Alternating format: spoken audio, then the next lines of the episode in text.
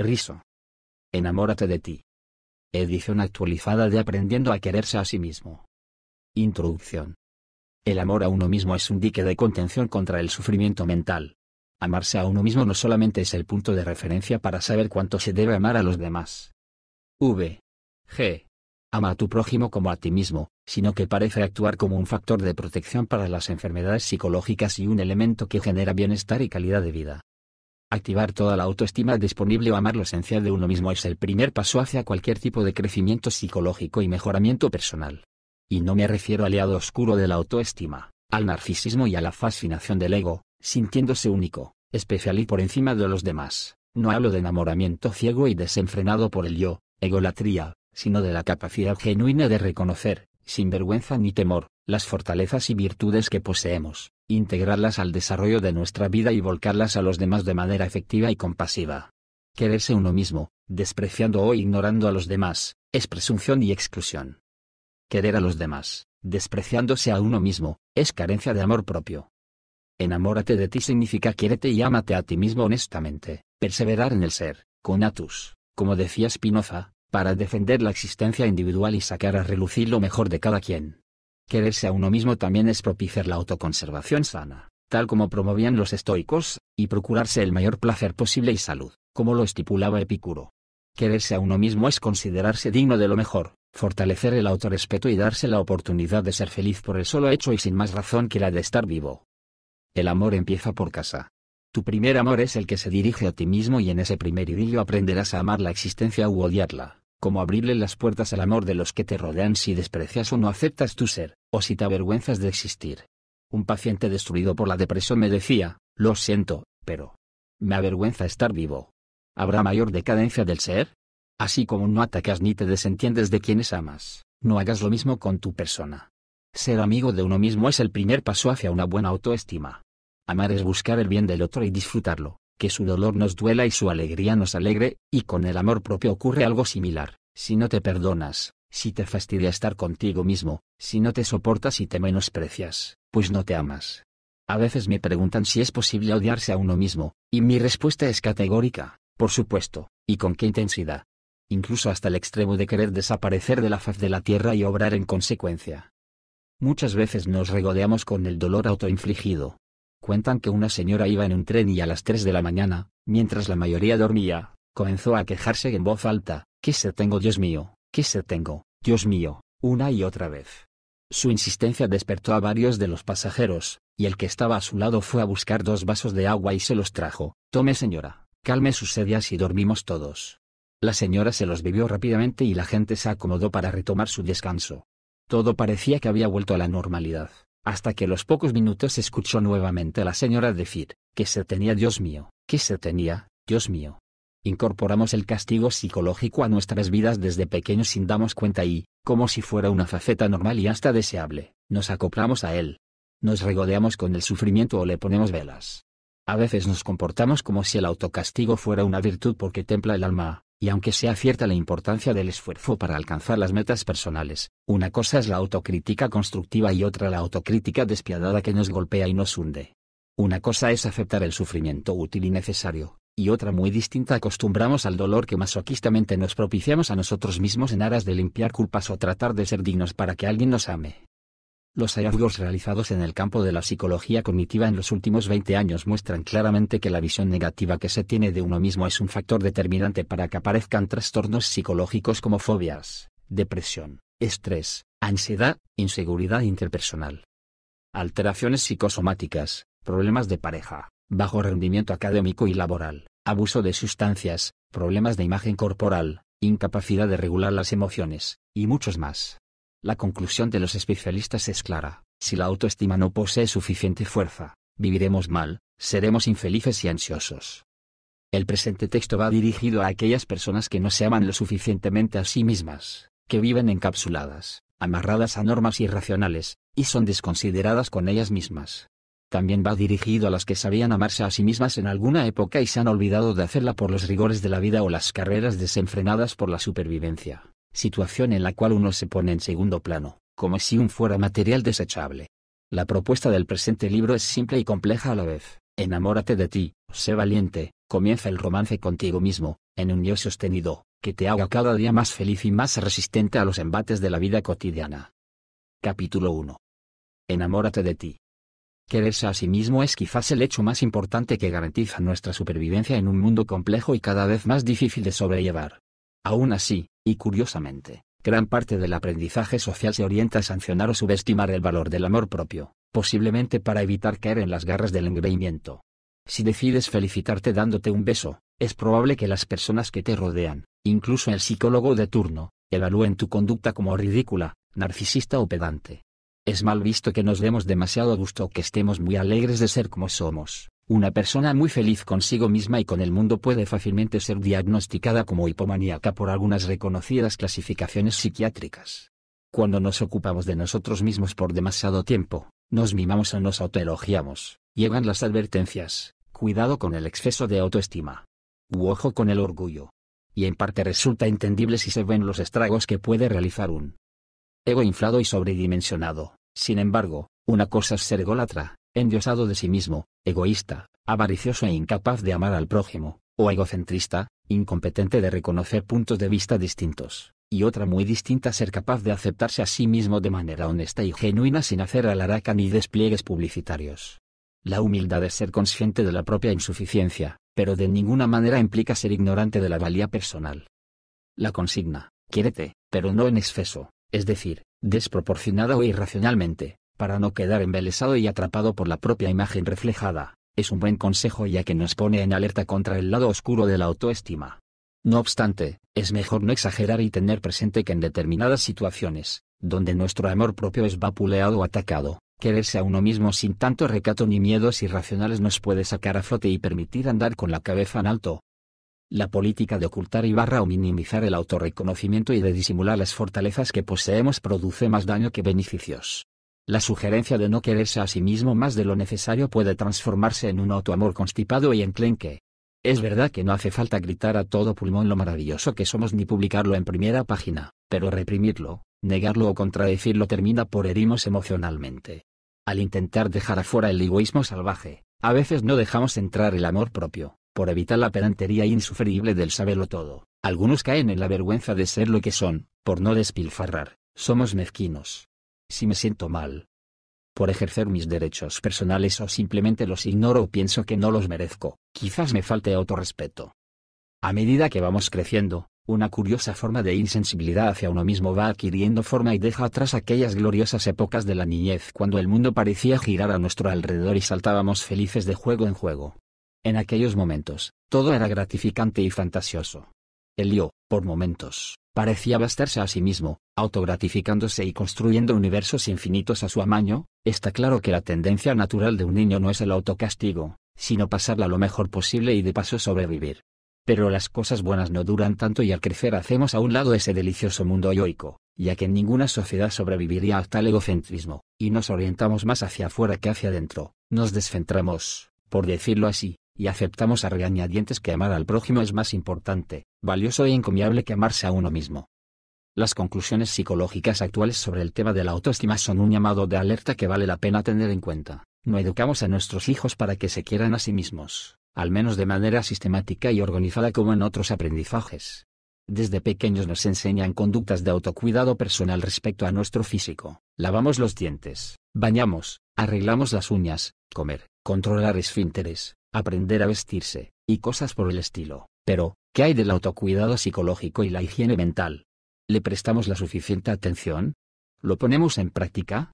¿Resaltamos la importancia del autoamor? Los cuatro pilares de la autoestima. La imagen que tienes de ti mismo no es heredada o genéticamente determinada, es aprendida. El cerebro humano cuenta con un sistema de procesamiento de la información que permite almacenar un número prácticamente infinito de datos.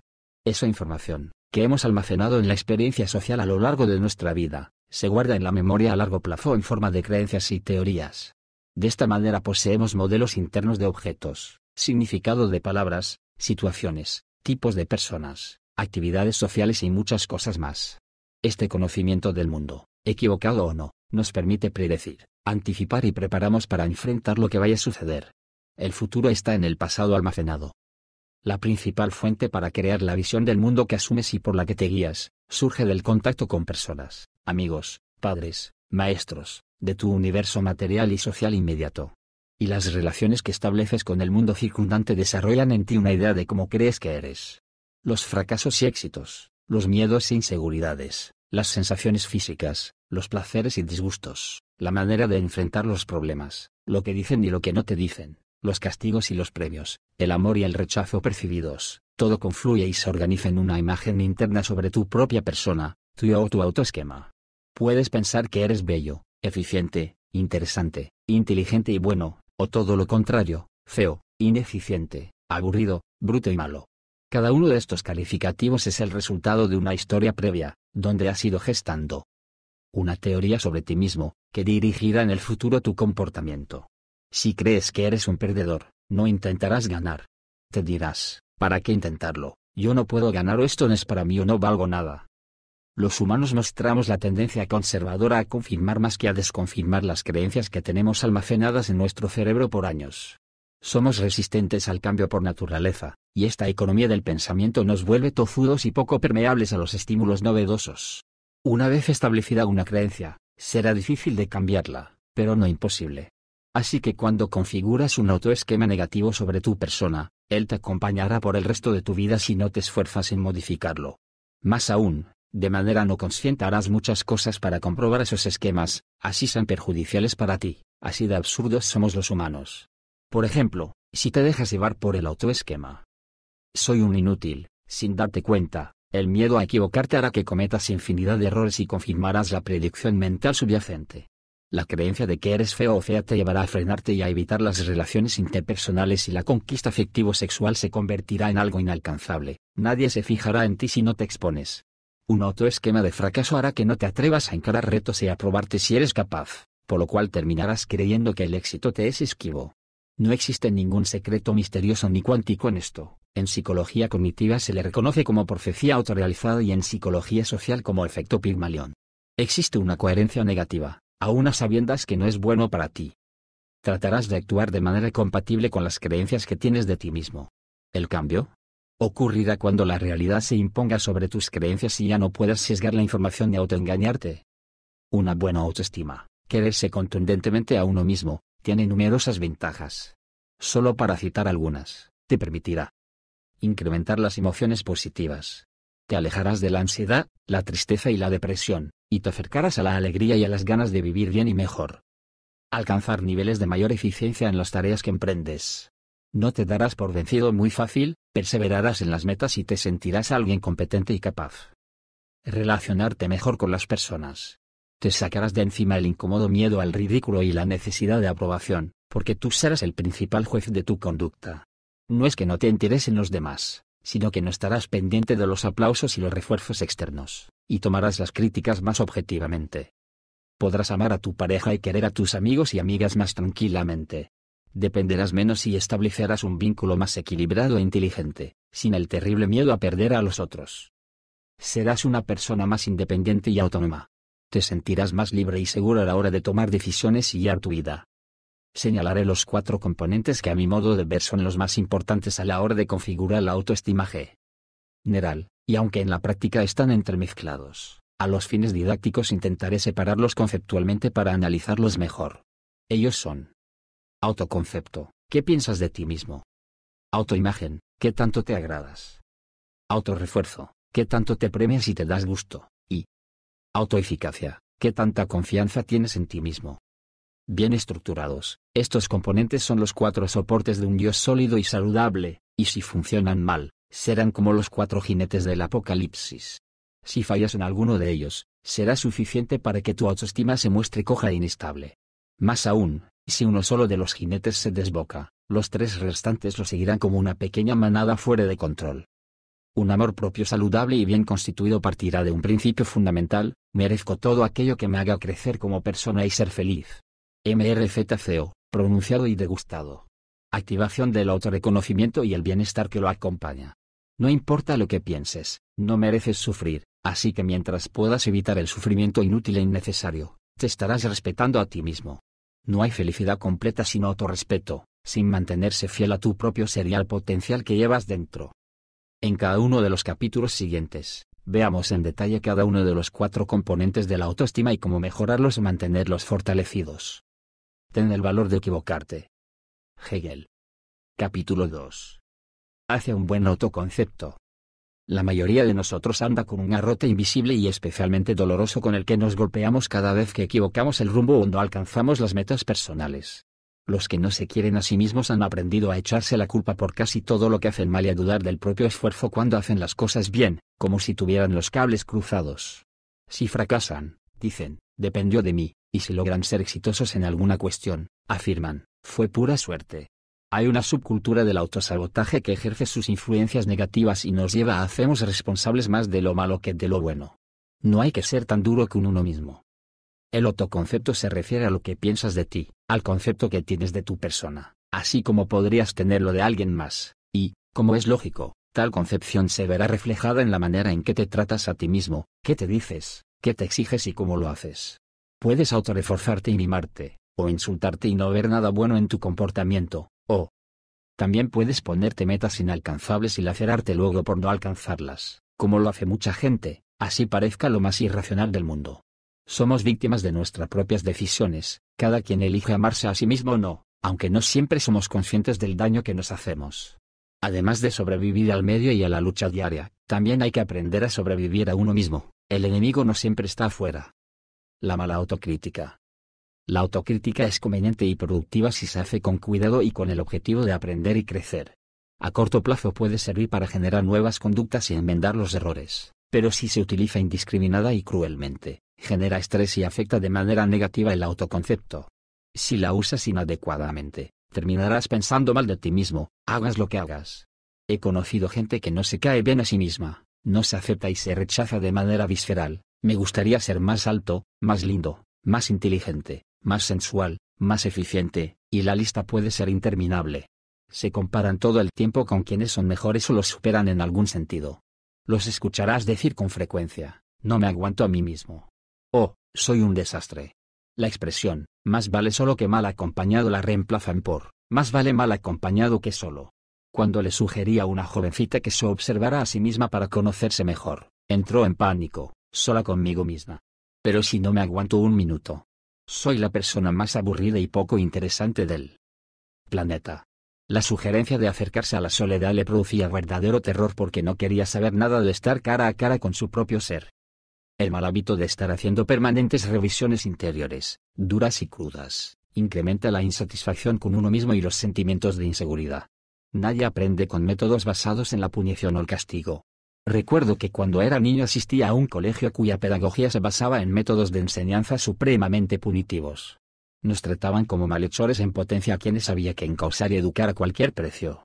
Si no sabías la lección o no habías hecho las tareas correctamente, te sentaban en un rincón del salón mirando la pared y te ponían un bonete en la cabeza y unas orejas de burro. No estoy exagerando un ápice. La crueldad era exponencial, no solo te exhibían frente a tus compañeros como el mayor de los incapaces, sino que literalmente te exiliaban del resto. Recuerdo que en más de una ocasión me pasé horas mirando el muro y contando hormigas. Si hablabas en clase o hacías algo que se saliera del reglamento, la pedagogía correctiva consistía en hacerte poner las manos hacia arriba para que el profesor te diera unos reglazos en las palmas. Insisto, todo ocurría delante de todos los alumnos como una forma de escarmiento público. Los golpes dolían mucho y aunque no eran latigazos, se parecían. De más está decir que estos procedimientos humillantes eran permitidos por parte de los respectivos directores de los colegios y el Ministerio de Educación de aquel entonces. Me viene a la memoria un paciente que no hacía más que autocastigarse se insultaba unas 50 veces al día en voz baja, se prohibía la mayoría de los disfrutes, como si fuera un fakir, y tenía tantas reglas y requisitos para vivir que le era imposible sentirse bien. Estaba tan limitado y confundido que ya no sabía en verdad quién era. Él decía que se sentía como una fotocopia de sí mismo. Y no es exageración, a muchas personas les ocurre que cuando se pierden en los debería y las obligaciones autoimpuestas, ya no recuerdan cómo eran en realidad, las máscaras psicológicas no solo agotan sino que te despersonalizan.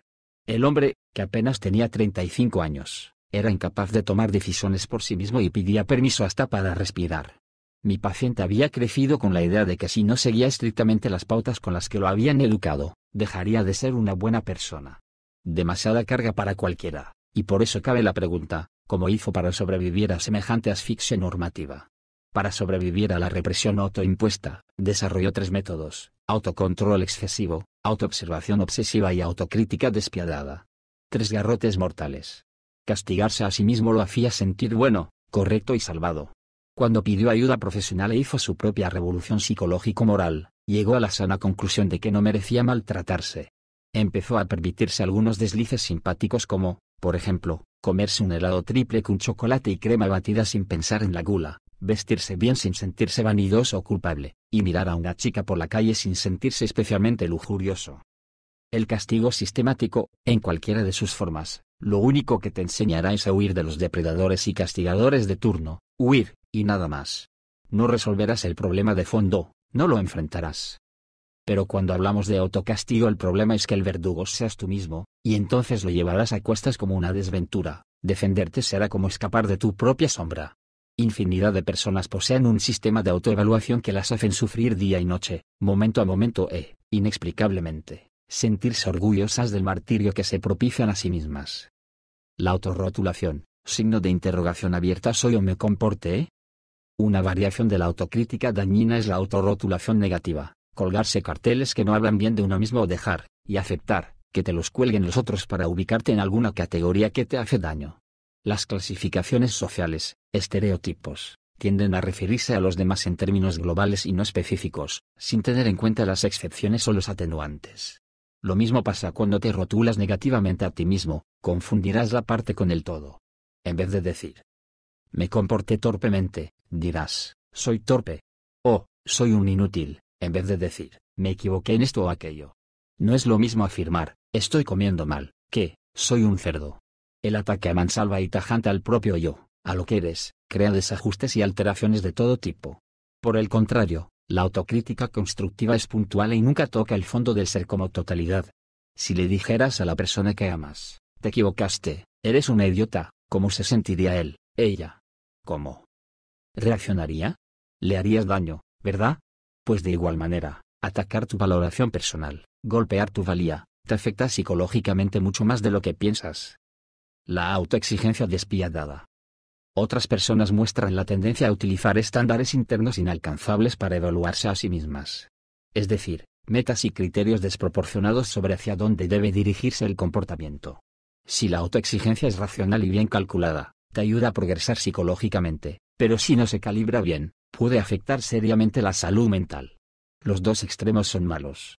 Nadie niega que en ocasiones necesitamos una autoexigencia moderada o elevada para ser competentes. Por ejemplo, el encargado de manejar material radioactivo en una planta nuclear no puede hacerlo despreocupadamente, como tampoco un cirujano a la hora de operar a su paciente. No obstante, el desajuste se produce cuando estos niveles de exigencia se hacen imposibles de alcanzar. Por ejemplo, la idea de que debo destacarme en casi todo lo que hago, que debo ser el mejor a toda costa y que no debo equivocarme, son imperativos que llegan a convertirse en un verdadero martirio. Si ubicas la felicidad o la autorrealización exclusivamente en la obtención de resultados, muy pronto descubrirás la paradoja de que para sentirte bien deberás sentirte mal. El bienestar dependerá de tantas cosas ajenas a tu persona, que te será imposible hacerte cargo de tus logros personales. La poeta Margaret Lerumbeck dijo alguna vez, la felicidad no es una estación a la cual hay que llegar, sino una manera de viajar. Esa es la salud mental, viajar bien. Aquellos que se obsesionan con el éxito y lo convierten en un valor, y además manejan esquemas rígidos de ejecución, viajan mal aunque quieran aparentar lo contrario. Quizás la felicidad no esté en ser el mejor vendedor, la mejor mamá, el mejor hijo o descollar en cualquier cosa, sino simplemente en intentarlo de manera honesta y tranquila, disfrutando mientras se lleva a cabo, en quedarse con el paisaje, mientras vas hacia donde quieres ir. ¿Nunca has hecho un viaje con alguien que pregunta todo el tiempo cuánto falta para llegar, mientras ignora las cosas más bellas que pasan por su lado? La concentración en el proceso es determinante para obtener un buen producto. Esta aparente contradicción, la de despreocuparse del resultado para alcanzarlo, no está y queda bien escenificada en la enseñanza zen sobre el arco y la flecha. Si el arquero se concentra en sus movimientos, en la respiración, en el equilibrio, sin estar pendiente de acertar, dará en el blanco con solo apuntar. Pero si dar en el centro y obtener el máximo puntaje se convierte en una cuestión determinante, obsesiva, la ansiedad bloqueará la fluidez de sus acciones y fracasará en el intento. Si posees criterios estrictos para autoevaluarte, siempre tendrás la sensación de insuficiencia, de no dar en el blanco. tu organismo comenzará a segregar más adrenalina de lo normal y la tensión mental y física interferirá con el buen rendimiento para alcanzar las metas, entrarás al círculo vicioso de los que aspiran cada día más y tienen cada día menos. Esta secuencia autodestructiva puede verse mejor en la siguiente gráfica. Las metas imposibles harán que tu conducta nunca llegue al nivel deseado, pese a tus esfuerzos, y al sentirte incapaz, tu autoevaluación será cada vez más negativa y el estrés mayor, lo que te alejará cada vez más de tus objetivos. ¿Habrá mayor desatino? Las personas que quedan atrapadas en esta trampa se deprimen, pierden el control sobre su propia conducta e indefectiblemente se equivocan. Precisamente lo que querían evitar. La premisa es como sigue, cuanto más hagas del ganar un valor, paradójicamente, más destinado estarás a perder. Todo o nada.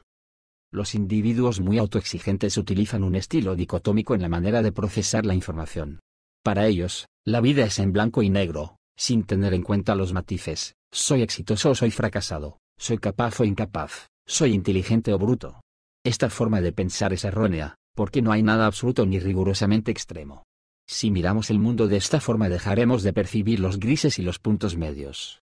Cuando aplicas este estilo binario a la existencia, tu vocabulario se re ducirá a palabras como, nunca, siempre, todo y nada.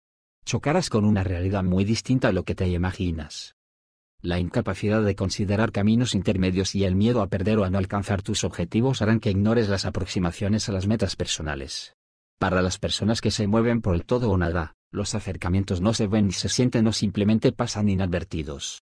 Dirán, estoy o no estoy en la meta, verás el árbol, pero no el bosque. Cambio y revisión. Cambiar no es tarea fácil. No solo porque implica esfuerzo personal, sino por los costos sociales. Si alguien, valientemente, toma la difícil decisión de viajar bien y salirse de los patrones preestablecidos, la presión social será inexorable, en especial cuando las metas del individuo no son coincidentes con los valores del grupo de referencia. Por ejemplo, en determinadas subculturas, aquellos objetivos vocacionales que se distancian de la producción económica son vistos como sinónimos de vagancia o idealismo ingenuo. Una señora me decía en una cita, quiero que evalúe a mi hijo. Algo raro le está pasando, quiere estudiar música en vez de ingeniería. Cuando cambiamos la ruta convencional por una más atrevida y ensayamos caminos nuevos, la gente rígida y pegada a las normas nos rotulará como inmaduros o inestables, como si no cambiar de rumbo fuera sinónimo de inteligencia. Una rápida mirada a las personas que han jugado un papel importante en la historia de la humanidad muestra que la existencia de cierta inestabilidad e insatisfacción con las condiciones de vida reinantes son condiciones imprescindibles para vivir intensamente. La conformidad radical o el aplomo absoluto son baluartes que no mueven el mundo. No temas revisar, cambiar o modificar tus metas, si ellas son fuente de sufrimiento, ¿de qué otro modo podrías acercarte a la felicidad? Lo importante, entonces, no es solo manejar niveles adecuados de autoexigencia, no dañinos, sino también ser capaz de revisar y modificar aquellos criterios que te asfixian e impiden ser como te gustaría ser.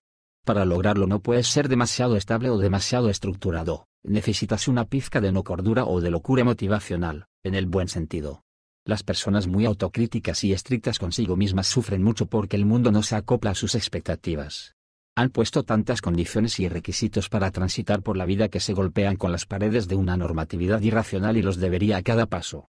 Otros, en cambio, recorren una verdadera autopista cómoda y tranquila. Ser flexible y revisarse a uno mismo, es, sin lugar a dudas, una virtud de los individuos emocional y racionalmente inteligentes. Quienes no se aceptan a sí mismos muestran una curiosa inversión en las reglas que determinan la supervivencia emocional, son demasiado duros con ellos mismos a la hora de criticar su rendimiento y muy blandos cuando evalúan a otra gente. Por el contrario, según los datos disponibles, los sujetos que muestran una buena autoestima tratan de mantener un balance justo a la hora de autoevaluarse, no se destruyen ni destruyen a los demás. De ninguna manera estoy defendiendo el autoengaño sostenido, simplemente pienso que a veces es muy útil para la salud mental hacer la vista gorda frente a pequeños e insignificantes errores o defectos personales.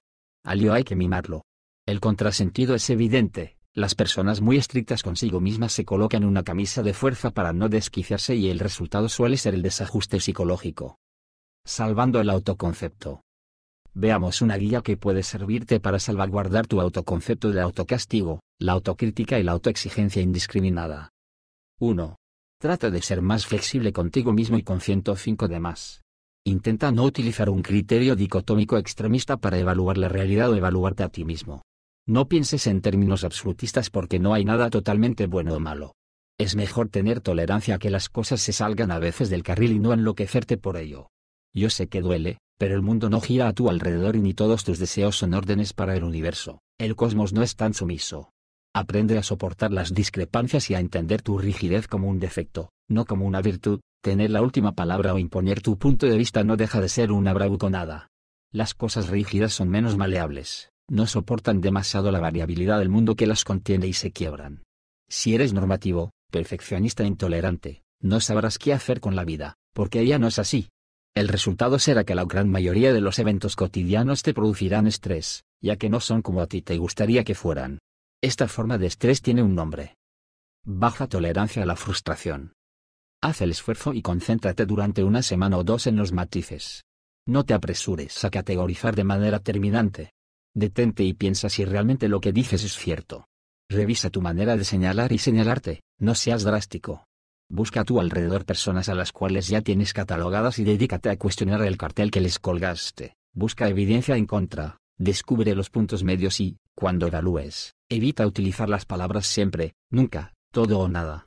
Tal como decía un reconocido psicólogo, no es lo mismo decir, robó una vez a decir, es un ladrón. Las personas no solo son, también se comportan. Ya es hora de que vuelvas a Nikos tu rigidez porque la intransigencia genera odio y malestar. Estos indicadores pueden servirte manera de resumen. A. Trata de no ser perfeccionista.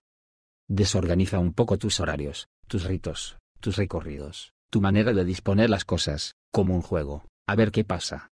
Convive con el desorden una semana y piérdele el miedo descubrirás que todo sigue más o menos igual y que tanto ímpetu controlador era una pérdida de tiempo. B. No rotules ni te autorrotules. Intenta ser benigno, especialmente contigo mismo. Habla solo en términos de conductas cuando te refieras a alguien o a tuyo. C. Concéntrate en los matices.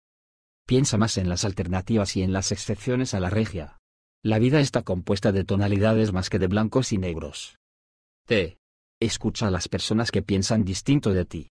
Esto no implica que debas necesariamente cambiar de opinión, simplemente escucha. Deja entrar la información y luego decide.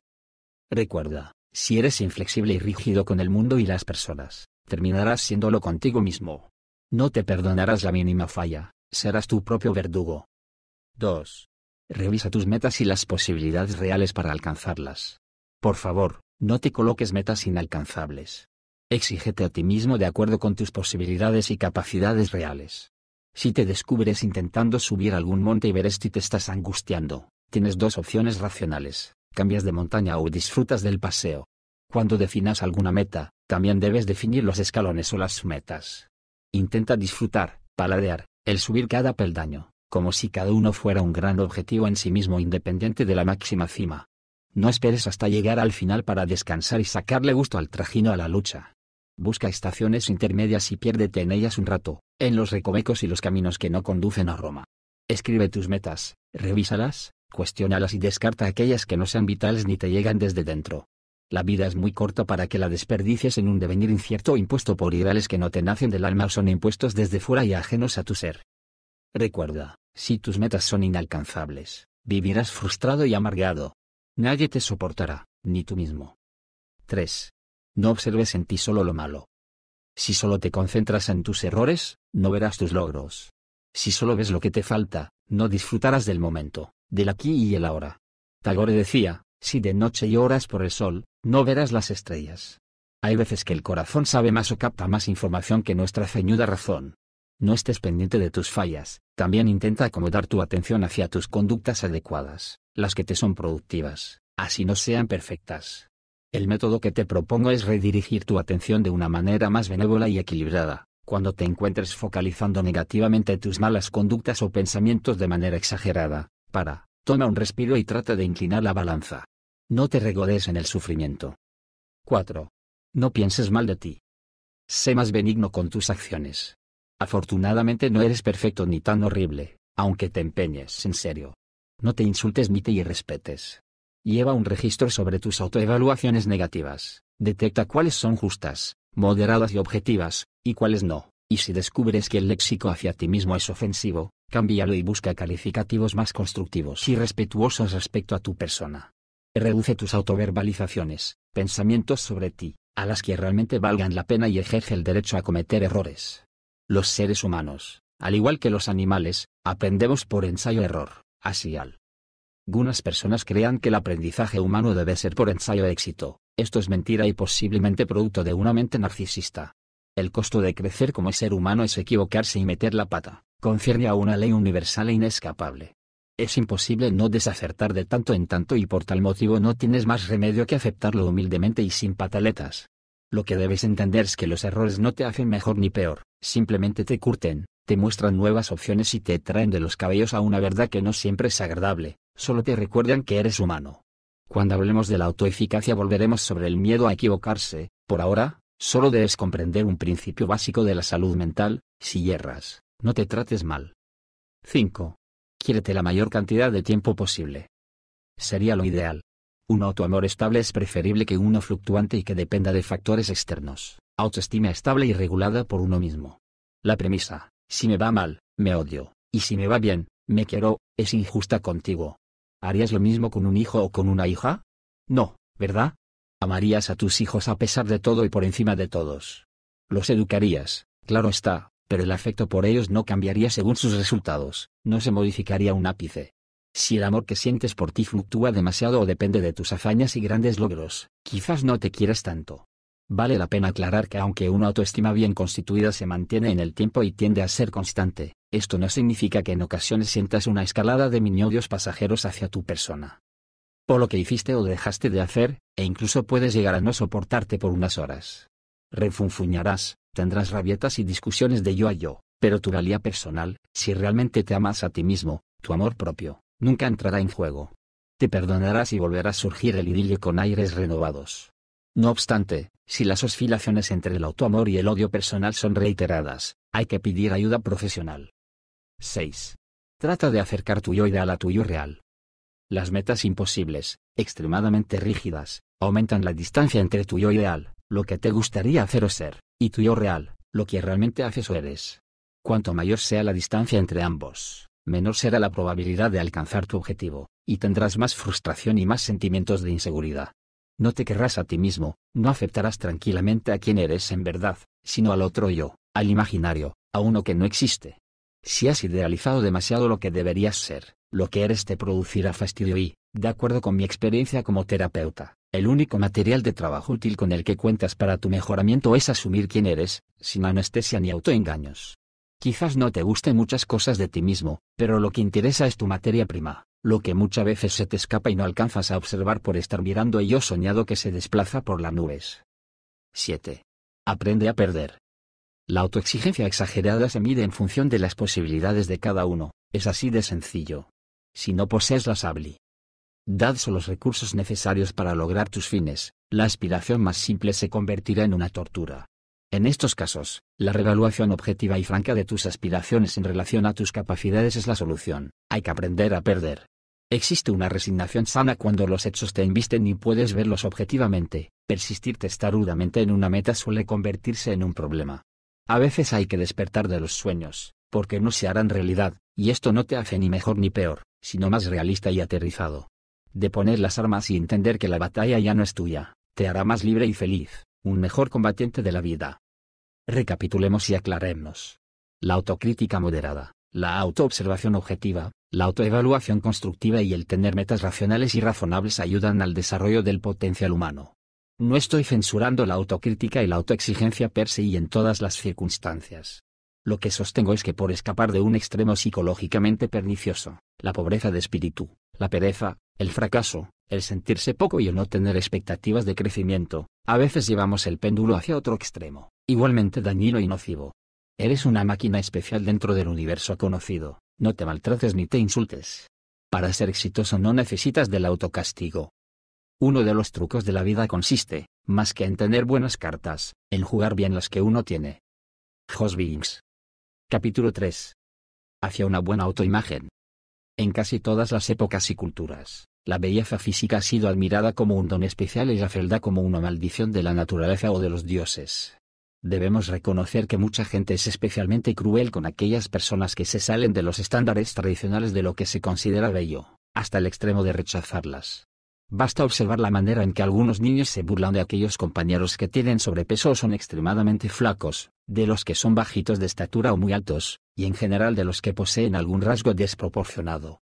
Incluso las personas que infortunadamente sufren malformaciones o deformidades físicas suelen ser víctimas de esta burla o ataque a la apariencia. Como sea, el aspecto que adopta la estructura molecular de nuestro cuerpo es fuente de atracción o repulsión, las convenciones sociales no perdonan. La premisa es claramente excluyente, estos son los parámetros establecidos, y si no los cumples, quedarás fuera del club de los afortunados. La cuestión que debe preocuparnos es que el juicio estético que la cultura otorga a la apariencia física tiene enormes consecuencias para nuestro futuro. Tal como lo sustentan un número considerable de investigaciones, el éxito en diversas áreas de desempeño se ven afectados por nuestro grado de atractivo físico. Aunque sea injusto y no debería ser así, los datos muestran que los juicios hacia las personas hermosas son más benignos. Aún así, no hay un criterio universal de la belleza. El patrón ideal de lo que es hermoso se aprende a través de las experiencias personales y sociales en el entorno inmediato y debido a la idea que nos inculcan las convenciones sociales y los medios de comunicación. El peso de la comparación. Como ya dije, el grupo de referencia más cercano y las relaciones que establecernos con las personas son determinantes para crear la idea que tengamos sobre nuestro cuerpo y las evaluaciones que hagamos de él. Autoimagen. El cuento del patito feo no es una ficción. He conocido infinidad de familias que consideran la belleza física como un valor y si algunos de los niños de su grupo no reúnen las características esperables de lo que se considera bello, simplemente no logran vincularse afectivamente con ellos. No pueden echarlos fuera, la sangre es la sangre, pero no se les integra totalmente al núcleo emocional barra familiar como a los más guapos. Este alejamiento estético es sutil y está plagado de consolaciones compensatorias, como decir, por ejemplo, no es tan linda, pero tiene otras cosas buenas. Mientras tanto, los niños observan, procesan y absorben las diferencias en el trato y los signos de admiración implícitos que surgen de las comparaciones mal disimuladas. Como si fuera poco, las familias pro belleza no solo crean en el niño la necesidad de ser hermoso, sino que ponen la imagen corporal en lugares inalcanzables. En mi experiencia profesional he visto personas que no se aceptaban a sí mismas por considerarse feas o desagradables, sin serio, porque no alcanzaban el ideal estético esperado por su grupo de referencia, V. G. Padres, amigos o grupo social. Una de mis pacientes mantenía la firme convicción de que no era atractiva, siendo en realidad una mujer bella, además de interesante. Pese a los intentos de persuasión del grupo de terapia, su idea se mostraba inquebrantable. Doctor decía, yo le agradezco sinceramente sus esfuerzos y entiendo además que usted jamás me diría que soy fea porque me deprimiría más. Para que ella pudiera someter a prueba su creencia irracional y la distorsión consecuente sobre su aspecto físico, se diseñó un experimento típico de medición de actitudes. La paciente se sentó en la cafetería de una concurrida universidad junto a dos mujeres atractivas elegidas por ella que hacían las veces de factores de comparación.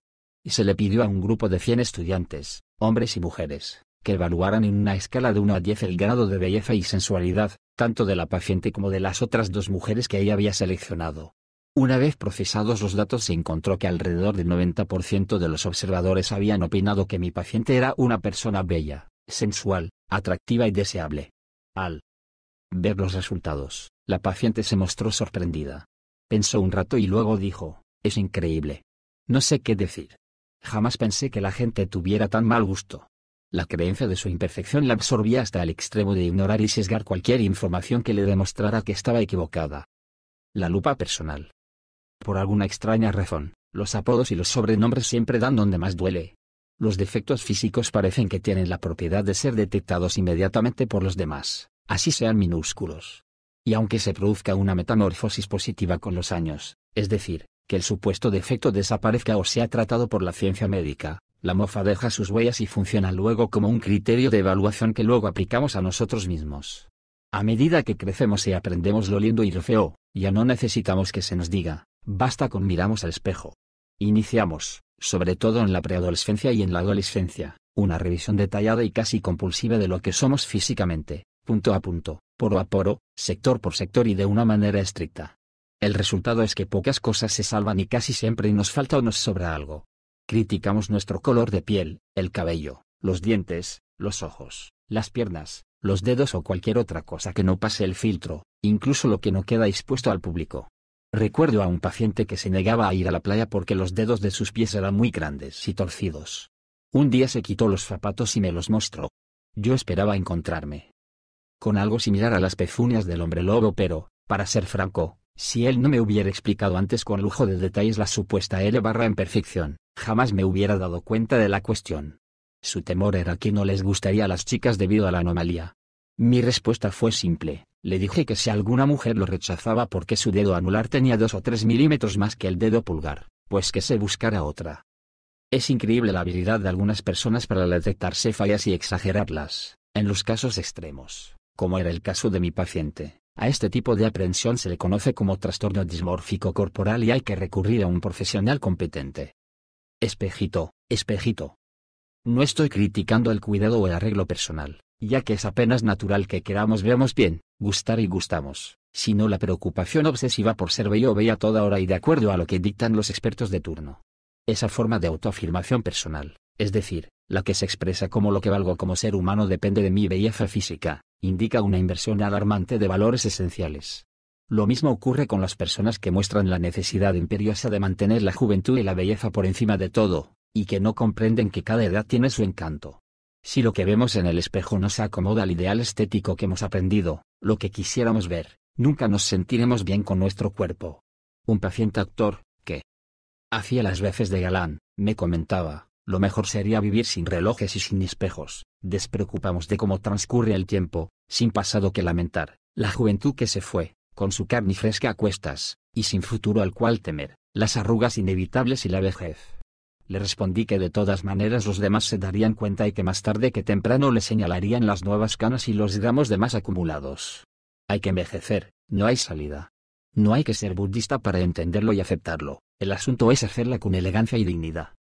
Inventar la belleza. Cualquier persona relativamente instruida aceptará el hecho de que no existe un criterio universal y absoluto de lo que debe ser hermoso. Recuerdo que mi abuela siempre hablaba de su madre como la mujer más bella y atractiva del mundo, siguiendo unos cánones que habrían hecho indignarse a más de un médico esteticista. Qué hermosura de mujer era mi madre. Decía. Gordita, blanca como la leche, con unos grandes cachetes rosados y unos labios rojos como fresas. Cuando ella comentaba esto, los nietos nos desternillábamos de la risa y los más grandecitos hacíamos muecas de desagrado. Hoy en día esas bellezas antiguas no caben en nuestras estructuras mentales. No es tan fácil para la posmodernidad procesar el atractivo de las divas del cine mudo, las Miss Universo de hace 50 años o los cuerpos esculturales de los años 60. El relativismo en esto también es evidente en otros aspectos. Solo por poner un ejemplo, los indios lesus, de Guatemala gustan de mujeres grandes y fuertes, porque pueden cargar leña y hacer tareas pesadas, ahí radica su sex appeal. La premisa es clara, la belleza es algo relativo a la época y el lugar, así existan ciertas variables biológicas en juego. Se nos inculca y enseña qué cosa debe ser considerada bella u horrorosa, pero de ninguna manera es una verdad absoluta. En los tiempos de mi bisabuela, el criterio de belleza giraba alrededor de la buena alimentación, Hoy en día son los signos de desnutrición que desfilan por las pasarelas los que generan admiración y envidia. La premisa más saludable es como sigue, puedes decidir tu propio concepto de lo bello. No es fácil, pero vale la pena intentarlo. Así como para vestirte bien no debes seguir dócilmente la moda y uniformarte, para gustarte a ti mismo o a ti misma no tienes que utilizar conceptos externos. No tienes por qué parecerte a nadie en especial ni hay razones teóricas y científicas que justifiquen la superioridad de una forma de belleza más que la de otra.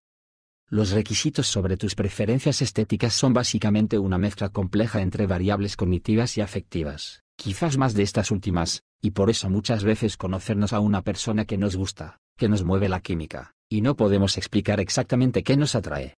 He conocido gente racista enamorada de alguien de piel oscura, comunistas enamorados de burguesas, anarquistas de policías y maquilladores de mujeres con un cutis que no tiene arreglo, la contradicción estética-atracción queda en manos de algún encarismo de la naturaleza undesco. Nocido, que nos empuja hacia alguien que no concuerda con nuestras exigencias de lo hermoso, pero que nos atrae pese a todo. Si la convención social hubiese sido más benigna en sus normas estéticas, no existirían los concursos de belleza y se arruinarían todas las empresas que giran alrededor del culto al cuerpo. Lo importante, entonces, no es ser bello o bella, sino gustarse a uno mismo. Para lograrlo no es conveniente utilizar pautas ya establecidas, sino inventarlas. La belleza es una actitud, si te sientes lindo o linda, lo eres, y eso transmitirás a los demás. Pero si aceptas pasivamente el modelo de belleza que te imponen desde fuera, terminarás pensando que eres horrible. ya debes de haber vivido alguna vez la nada placentera sensación de estar metido o metida en una llanta después de ver un comercial donde desfilan modelos que se han operado hasta las costillas. ¿Qué hacer? Lo saludable es destacar las cosas que realmente te gustan a ti de ti, aunque no coincida con la onda general. Una de mis pacientes convertía el supuesto placer de comprar ropa en un verdadero suplicio. Doctor decía, me angustio porque no sé qué debo comprar. Yo le contestaba, lo que le guste, a lo cual ella respondía, y como sé que mi gusto es el correcto. Me costó mucho hacerle entender que en cuestión de gustos no hay errores o no hay disgustos, como dice el refrán. Insisto, tu cuerpo y el modo en que lo cubras deben agradarte primero a ti. Decórate a tu amaño y buen parecer, es decir, como se te dé la gana. De no ser así, tu poder de decisión quedará a merced de lo que se usa o no se usa. Por ejemplo, sentirse bien vestido es algo agradable. A veces he pensado que la mayor felicidad que comparten los invitados a una fiesta de matrimonio, familiares incluidos, no es la alegría del que se casa, sino el sentirse elegantes, pero estar pendiente obsesivamente de cómo me veo puede resultar una tarea agotadora y desgastante. Mejorando la autoimagen. Para salvaguardar tu autoimagen o rescatarla, si fuera del caso, debes tener en cuenta los siguientes aspectos. 1. Trata de definir tus propios criterios de lo que es bello o estético. No te dejes llevar de la mano por los conocedores, en este tema nadie sabe nada. Tampoco permitas que te afecten los que critican tus preferencias, es una elección que solo tú puedes hacer. Confía en el instinto de tus gustos y arriesgate a ensayar tu propia moda. A la pregunta estúpida, ¿se usa? Simplemente contesta, no tengo la menor idea. Muy a pesar tuyo, descubrirás que la gente comenzará a considerarte un modelo a seguir. Arréglate para ti y no para otros. 2. Descarta la perfección física y los criterios estrictos. No dejes que los ideales inalcanzables te atrapen. No hay un absoluto sobre la belleza y por eso encontrarás a gente que le parece hermoso a alguien que a ti no te agrada en lo más mínimo. No pierdas el tiempo pensando lo que te faltó para ser una Afrodita o un Adonis, mejor disfruta lo que tienes, juega. Bien tus cartas y no te exijas lo imposible. La idea de la perfección física solo te llevará a focalizar la atención en tus defectos y a olvidar tus encantos. ¿No eres un ser estéticamente perfecto? Pues, bienvenido al mundo de los normales. He conocido mujeres y hombres a quienes el ego no les cabe en el cuerpo, que se pasan horas en un gimnasio y se sienten especiales y físicamente encantadores, no caminan, se pavonean. Hace poco leí un graffiti por Barcelona, la belleza está en la cabeza. Yo diría en dos cabezas, en la del que mira y evalúa, y en la que se expone y exhibe. Bájate de la nube. Lo importante no es tu contextura anatómica, sino cómo la llevas. 3. Descubre y destaca las cosas que te gustan de ti. A veces, cuando detectamos algún aspecto desagradable en nuestro físico, se produce un efecto de encandilamiento y generalización, como si ese único aspecto nos atontara y no pudiéramos ver nada más. Un lunar imprudente, una mancha inesperada, una oreja más caída, un color de pelo apagado, en fin, la lista es interminable. Lo importante es repartir la atención para que incluyas también lo que te gusta de ti y quitar el resplandor insufrible de lo que no te gusta y te impide disfrutar lo placentero. No importa cuántos sean tus atributos físicos positivos, alégrate de tenerlos y disfrútalos, tienes la fortuna de poseerlos. Son tuyos. Nunca pienses que has agotado tus encantos. Explora y te sorprenderás de las cosas interesantes, seductoras y sensuales que puedes hallar en ti, que nada tienen que ver con las proporciones. Una joven mujer me comentaba con preocupación, no sé por qué él se fijó en mí. Habiendo otras mujeres mucho más bonitas. En verdad tenía razón, siempre habrá alguien más guapo o guapa que tú. Pero eso no lo es todo. Mi paciente tenía una sonrisa contagiosa, una expresión de picardía en la mirada y una personalidad avasalladora. Además era supremamente inteligente y sabía lucir su cuerpo con garbo y soltura.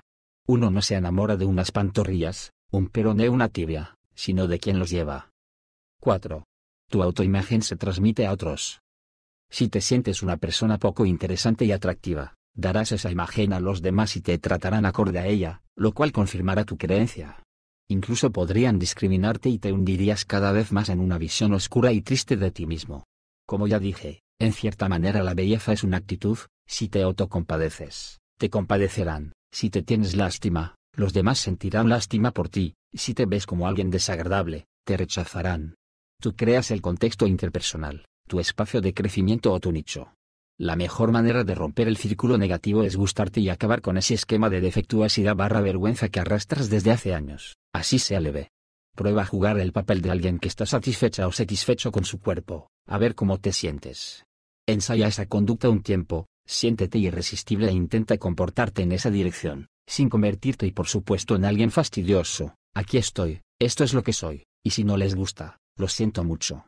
El círculo comenzará a quebrantarse. No hablo de vanidad, sino de la supervivencia emocional que nace de ser un poco más complaciente con la propia apariencia física. Mira a tu alrededor y dime cuánta gente ves casada o emparejada con supermodelos, divos o divas.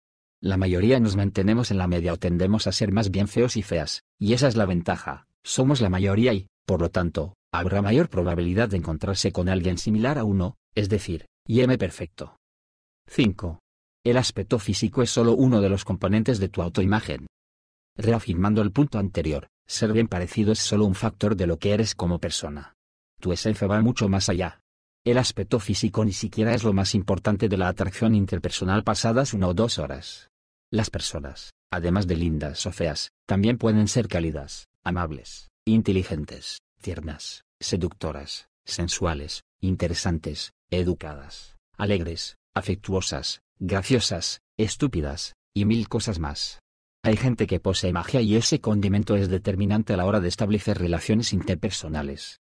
En otras palabras, tienes muchas opciones para gustarte y dejar de insultar al espejo cada vez que te miras. Una vez más, no digo que descuides tu cuerpo o tu apariencia, más bien que lo ubiques en el lugar que le corresponde. Pregúntate qué más tienes fuera de huesos y piel. Y si no encuentras nada más, pide ayuda profesional. 6. No magnifiques lo que no te gusta de ti. Me refiero a la lupa invisible que a veces cargamos y hace que un pequeño granito se vea como una montaña o que una pequeña imperfección parezca una anomalía casi que monstruosa.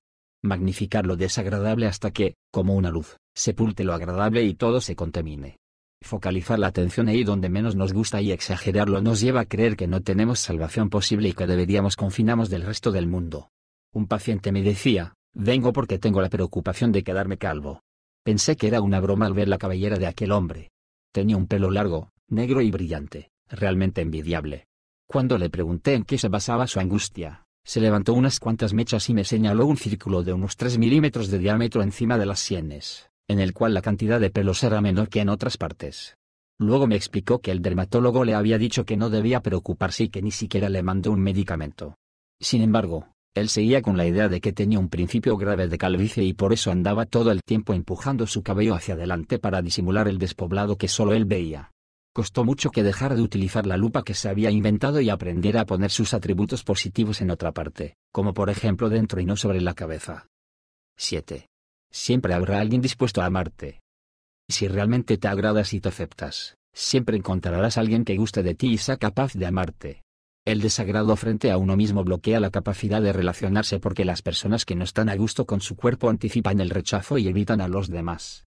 Muestran miedo a la evaluación negativa y sus niveles de ansiedad social se incrementan exageradamente. La coquetería y la seducción no se les pasan por la cabeza, porque se consideran ridículas en ese plan. Nunca dan el primer paso y si alguien se les acerca, lo ahuyentan con sus inseguridades y prevenciones. Gustarse es abrir los horizontes afectivos, como amar a quien no se ama a sí mismo. Si no te quieres, nunca podrás procesar, aceptar o tomar el afecto que te entregan con naturalidad y alegría. 8. No hagas comparaciones injustas. No seas cruel con tu persona. No te cotejes como si fueras un artículo de compra y venta.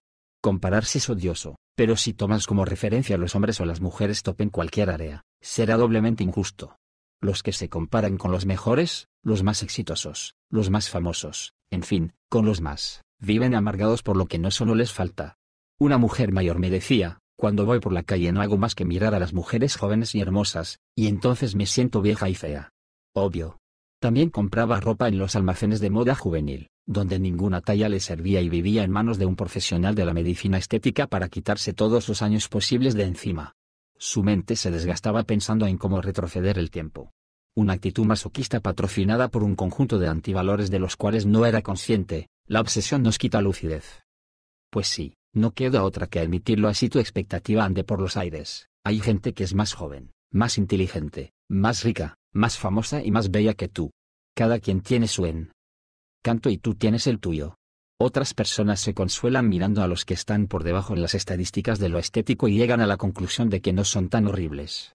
Esta táctica consolatoria, así mantenga a veces la autoestima a flote, no es buena para tu crecimiento personal porque no te enfrenta a lo que eres. Es preferible no compararse en lo absoluto y aceptarse incondicionalmente, quererse, gustarse, adornarse, ni por defecto ni por exceso, sin puntos de referencia hacia arriba o hacia abajo, si es que hay arriba y abajo. Para que tu autoestima funcione bien, debe haber una aprobación esencial, una admisión de lo básico, una conformidad del propio yo consigo mismo, cuerpo incluido.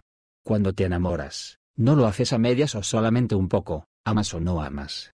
Igual ocurre cuando el afecto va dirigido a tu persona. Te quieres o no te quieres, te aceptas o no aceptas. Tal vez suceda que una vez cada siglo la alabanza eche a perder a un hombre lo haga insufrible, pero es seguro que una vez cada minuto algo digno y generoso muere por falta de elogio. John Masefiel. Capítulo 4. Hace un buen autorreforzamiento. Si alguien afirmara, mi pareja me elogia muy pocas veces, no suele darme gusto, no se preocupa por mi salud, me dedica poco tiempo y casi nunca me expresa afecto, estaríamos de acuerdo en dudar de que exista realmente un sentimiento de amor. De manera similar, si nunca te refuerzas ni te premias a ti mismo, si no te dedicas tiempo, si no te expresas afecto, tu autoestima será nula o insuficiente. El amor propio, en principio, no debería ser muy distinto a querer a otros, al menos en su modus operandi básico. Si somos responsables y juiciosos, planeamos con una exactitud rigurosa los compromisos asumidos, horarios de trabajo, presupuestos económicos y cosas por el estilo. ¿Por qué no hacemos lo mismo a la hora de gestionar nuestros autorrefuerzos? Por ejemplo, ¿por qué el tiempo libre parece ser un efecto residual, algo que sobra después de las obligaciones y que muchas veces no sabemos ni qué hacer con él? Vamos a 100 km por hora y nos detenemos. A descansar y a disfrutar del ocio de tanto en tanto. ¿Dónde quedaron aquellos años de infancia y juventud en que dejábamos pasar el tiempo sin miedo ni culpas? No hay lugar disponible en la agenda en los que viven para trabajar, el descanso se ha reducido a una función pasiva de recuperación de fuerza. Llegada la noche, los adictos al trabajo no duermen, se desmayan. Disponemos de tiempo para los hijos, la pareja, los padres, los suegros, los vecinos, los amigos, pero no se nos ocurre utilizar un rato libre en beneficio propio y a solas. No nos interesa tanto generar salud mental como dinero, Muchos de mis pacientes se sienten culpables cuando logro convencerlos de que se sienten bajo un árbol sin hacer nada en concreto, más que admirar la naturaleza y jugar con la hierba. Ideas irracionales, como estoy perdiendo el tiempo, no tardan en aparecer. El silogismo es como sigue, si el tiempo es oro, estoy perdiendo dinero. El miedo a caer en el ocio y la pereza ha desarrollado un patrón de conducta hiperactiva tan absurdo que no podemos dejar de ser dinámicos y laboriosos a toda hora. Conductas como pensar, soñar, fantasear, dormir, meditar o mirar por mirar son consideradas una forma de malgastar la vida o simple vagancia.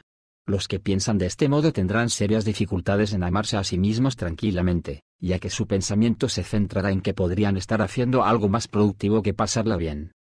Es absurdo que el propio yo ocupe el último lugar de la expresión de afecto que somos capaces de dar. Vivimos pos. Tergando las gratificaciones que merecemos y nos decimos, algún día lo voy a hacer, pero ese día no suele llegar. Mañana empiezo más mañana empiezo más mañana empiezo es igual a procrastinación. Un paciente que adoraba la música me decía que había comprado un saxofón para cuando se jubilara, tendré tiempo libre decía para interpretar lo que quiera. Realmente me preocupé por el aplazamiento y le respondí que cuando estuviera viejo y jubilado era probable que no tuviera suficiente pulmones para soplar. Desde niños se nos inculca que el autocontrol y la postergación de lo placentero es una de las características que nos diferencian de los animales menos desarrollados.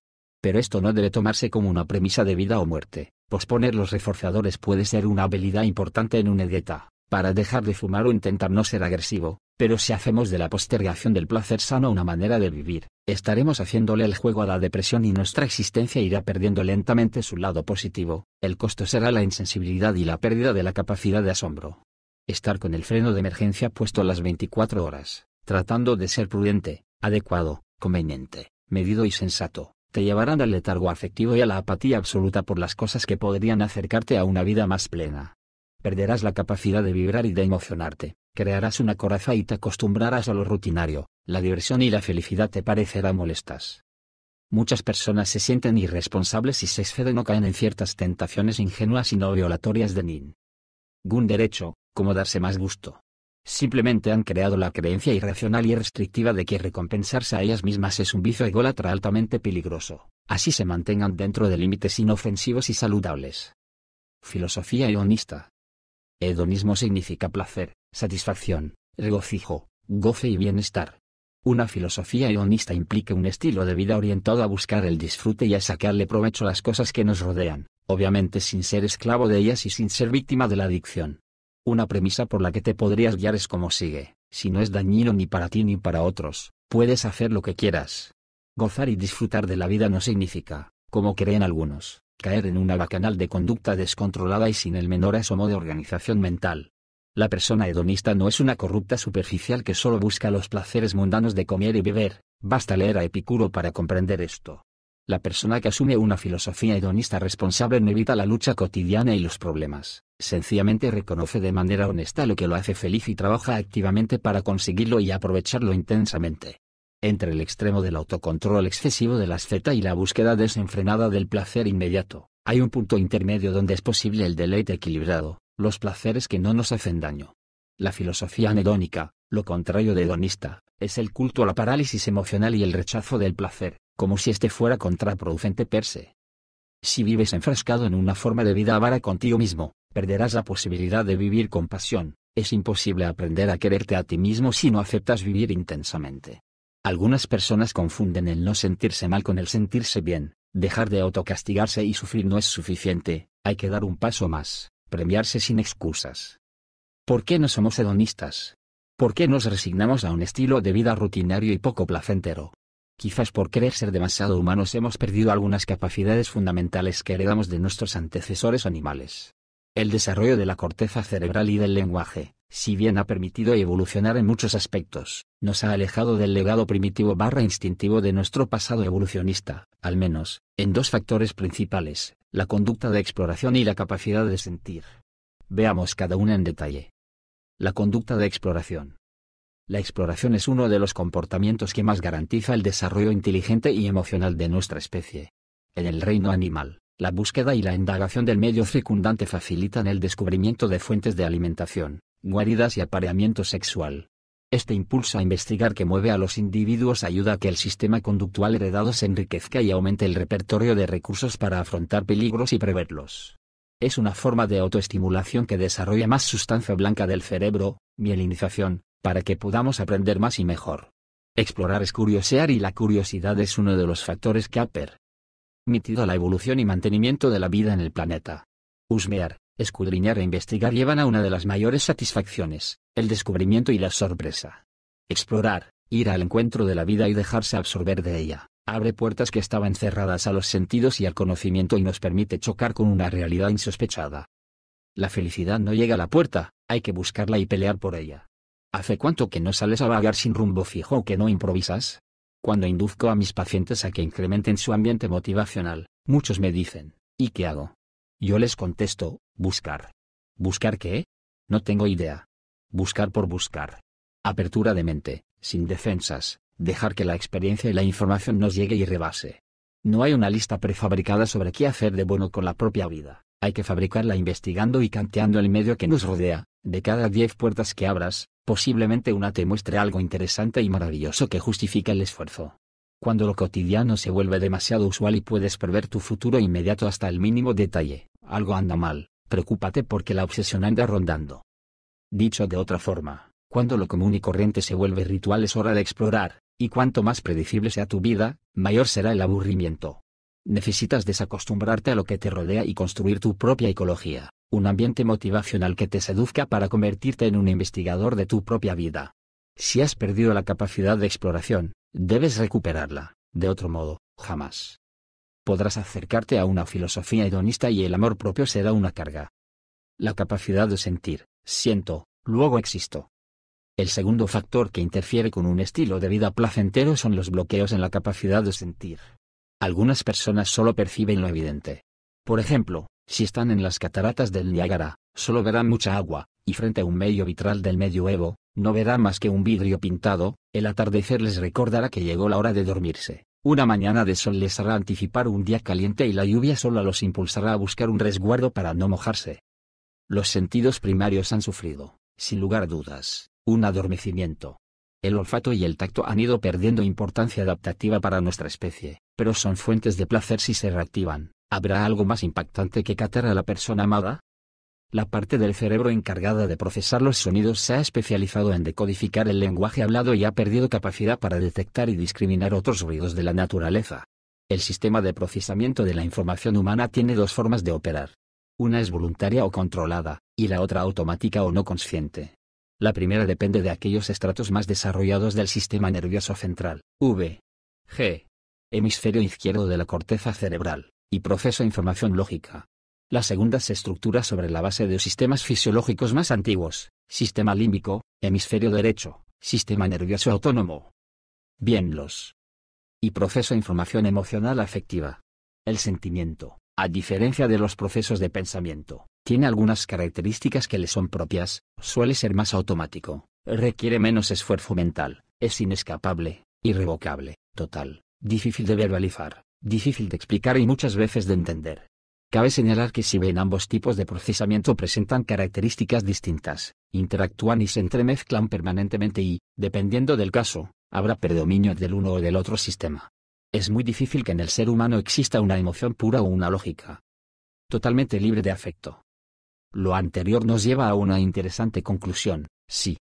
Sentimientos pueden poseer un canal propio de reconocimiento y traducción, pueden verse obstaculizados o facilitados por la influencia de nuestros pensamientos. Por ejemplo, una creencia típica que impide vivir la emoción cómodamente es la siguiente, expresar emociones libremente es hacer el ridículo. Este mandato, de mucho arraigo en ciertas culturas y grupos sociales, considera la represión de expresión de emociones como un acto de adecuación social y sobriedad. El problema es que no llorar, gritar, ofuscarse, saltar de la alegría o reírse a carcajadas de vez en cuando, sin recato ni compostura, es estar medio muerto. La norma que predica y promueve no salirse jamás del punto adecuado hace de la represión afectiva una virtud. A uno de mis pacientes, un ejecutivo de éxito, muy tradicional en su manera de pensar, tuve que darle la mala noticia de que su mujer, a la cual adoraba, ya no lo quería, se iba a sepa. Rardeli tenía un amante desde hacía cinco años. Cuando recibió semejante escopetazo, el señor se limitó a fruncir el entrecejo, asintió con un movimiento leve de cabeza, suspiró y dijo en un tono aplanado, Debo reconocer que me siento algo incómodo, y se desabrochó la corbata. No se desencajó, no hizo siquiera una mueca de desesperación, ni soltó una lágrima o expresó indignación, solo se controló y esbozó una especie de ajá, mientras su mirada y el sudor decían otra cosa. Paradójicamente, una de las causas de su fracaso matrimonial era precisamente la dificultad que presentaba de expresar sus sentimientos de una manera relajada y abierta. La idea de inhibir las emociones a toda costa, ya sea por miedo a sentir o por miedo al que dirán, se vuelve una costumbre que con el tiempo lleva a una dislexia emocional, un analfabetismo afectivo, donde no solo dejamos de expresarlas sino también de leerlas y comprenderlas. No estoy promulgando la impulsividad ciega y totalmente descontrolada de hablar duro, llorar a toda hora y reírse por nada. Lo que no comparto es la absurda idea de que la expresión franca y honesta de los sentimientos sea primitiva, poco civilizada, impropia e inconveniente. ¿Impropia para quién? ¿Inconveniente para quién? La capacidad de sentir la vida, en el amplio sentido de la palabra, no es una enfermedad frente a la cual hay que crear inmunidad, es salud física y mental. Puedes dejarte llevar sin límites cuando haces el amor, aullar si se te ocurre, volar con tu música preferida hasta las 5 de la mañana, sin molestar al vecino, y orar frente a la piedad de Miguel Ángel, gritar en una película de terror, darle una patada al automóvil porque te dejó en media vía por quinta vez, abrazar efusivamente a un amigo, decirle 70 veces te quiero a la mujer o al hombre que amas, aplaudir a radiar tu concierto preferido o sentir nostalgia frente a la foto de un familiar que se ha ido para siempre. Puedes sentir lo que se te dé la gana, si no violas los derechos de las otras personas, si no te hace daño y si eso te hace feliz, aunque a unos cuantos constipados emocionales no les agrade y te censuren por ello. Es verdad que algunas emociones son desagradables y nefastas, los psicólogos bien sabemos esto, pero incluso en los casos donde se hace preciso modificar un sentimiento negativo patológico, el primer paso es aceptar y reconocer su existencia. Si realmente es fuente de sufrimiento y malestar, hay que dejar salir la emoción para proceder a eliminarla o reestructurarla. Sentir no es la actitud masoquista de resignarse a aceptar aquellas emociones que te perjudican. Sentir, como aquí está planteado, es una manera de investigar y explorar qué cosa te gusta y qué cosa no quieres, es la condición sine qua non para descubrir nuevas maneras de quererte a ti mismo. Resumiendo lo dicho hasta aquí, aceptar vivir en un contexto de vida hedonista, es generar un estilo personal de libertad emocional. Un espíritu desindividuo y sin restricciones irracionales favorecerá el desarrollo de una sensibilidad aguda y perceptiva, la cual a su vez mejorará la comunicación afectiva y la comprensión de los estados internos. Un estilo hedonista produce una mayor sensibilización frente a los estímulos naturales que llegan al organismo y amplía el rango de situaciones potencialmente placenteras. El poeta francés Jacques Prévert muestra en uno de sus poemas un ejemplo de libertad emocional que, aunque sancionado por las buenas costumbres, nos recuerda aquella frescura y alegría de nuestra infancia. Lleva por nombre el mal estudiante. Dice no con la cabeza pero sí con el corazón, dice sí a lo que le gusta, dice no al profesor está de pie. Lo interrogan. Y le plantean todos los problemas, de pronto le da un ataque de risa y lo borra todo. Cifras y palabras, fechas y nombres, frases y trampas y sin hacer caso. De las amenazas del profesor. Ni de los abucheas de los sábelo todo en la negra pizarra de la desgracia dibuja el rostro de la dicha. Un caso de restricción emocional de la alegría. Muchas personas están tan preocupadas por los excesos, que ni siquiera comienzan a disfrutar de los mínimos. He conocido do gente que le pone condiciones a todo, incluso al alborozo y la hilaridad, porque demasiada alegría asusta. Si estás muy feliz no tardarás en ir donde el psiquiatra con un cartel que diga que eres un paciente hipomaníaco o maníaco. El miedo a perder el control los convierte en aguafiestas. Hace algunos años asistí a la fiesta de cumpleaños de un niño de 5 años, el cual se llevó a cabo en una hermosa casa de recreo enclavada en una arborizada parcela lejos del ruido y la ciudad. Todo hacía prever una magnífica tarde, a no ser por las cantaletas apaciguadoras de la madre del homenajeado, una mamá antialboroto y controladora. Cuando los niños se pasaban de ciertos decibeles y velocidad, ella levantaba ambos brazos, se interponía a la tromba infantil y como un director de orquesta trataba de inducir un nuevo ritmo, obviamente más lento y moderado. Sus palabras tenían mucho de su gestión hipnótica. Ya, ya, ya. Tranquilos. Tranquilos. Esto ejercía en los niños un efecto apaciguador por unos instantes en que se detenían a mirar a la señora, pero luego de dos o tres segundos de sopor, el torbellino infantil volvía a coger su impulso natural. Al cabo de algunas horas de observar este tire y afloje, decidí preguntarle, muy educada y cortésmente, por qué no dejaba que los niños jugaran en libertad. Después de todo, le dije, Estamos en un lugar campestre y no molestan a nadie. Además es el cumpleaños de su hijo. Con una risita, me respondió, para todo hay un límite. A lo cual yo repliqué, estoy de acuerdo, pero lo difícil es poner límites sin extralimitarse. Ella repitió de memoria, todos los extremos son malos, lo que produjo aprobación entre algunos de los invitados. Yo sentí profunda. Miente que los niños no pudieran divertirse a sus anchas y dejé de intentar convencerla. Pero hay causas que se defienden solas y eso fue lo que ocurrió. Más tarde, cuando se paró por enésima vez a fiscalizar la diversión, uno de los niños invitados, la miró con rabia y le gritó, ¿qué estupidez es esta? ¿Para qué nos invita si no nos deja jugar? El silencio fue total. La señora esgrimió una sonrisa incómoda y trató de diluir la franqueza del pequeño Espartaco, preguntando quién quería más carne. Nunca los volvió a molestar en el resto de tarde.